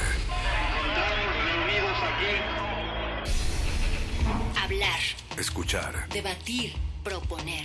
Cuestionar. Está en nuestra naturaleza. Seamos instrumentos de conciencia de nuestro pueblo. Usamos el sonido porque atraviesa obstáculos. Muros. Fronteras. Nosotros somos la resistencia.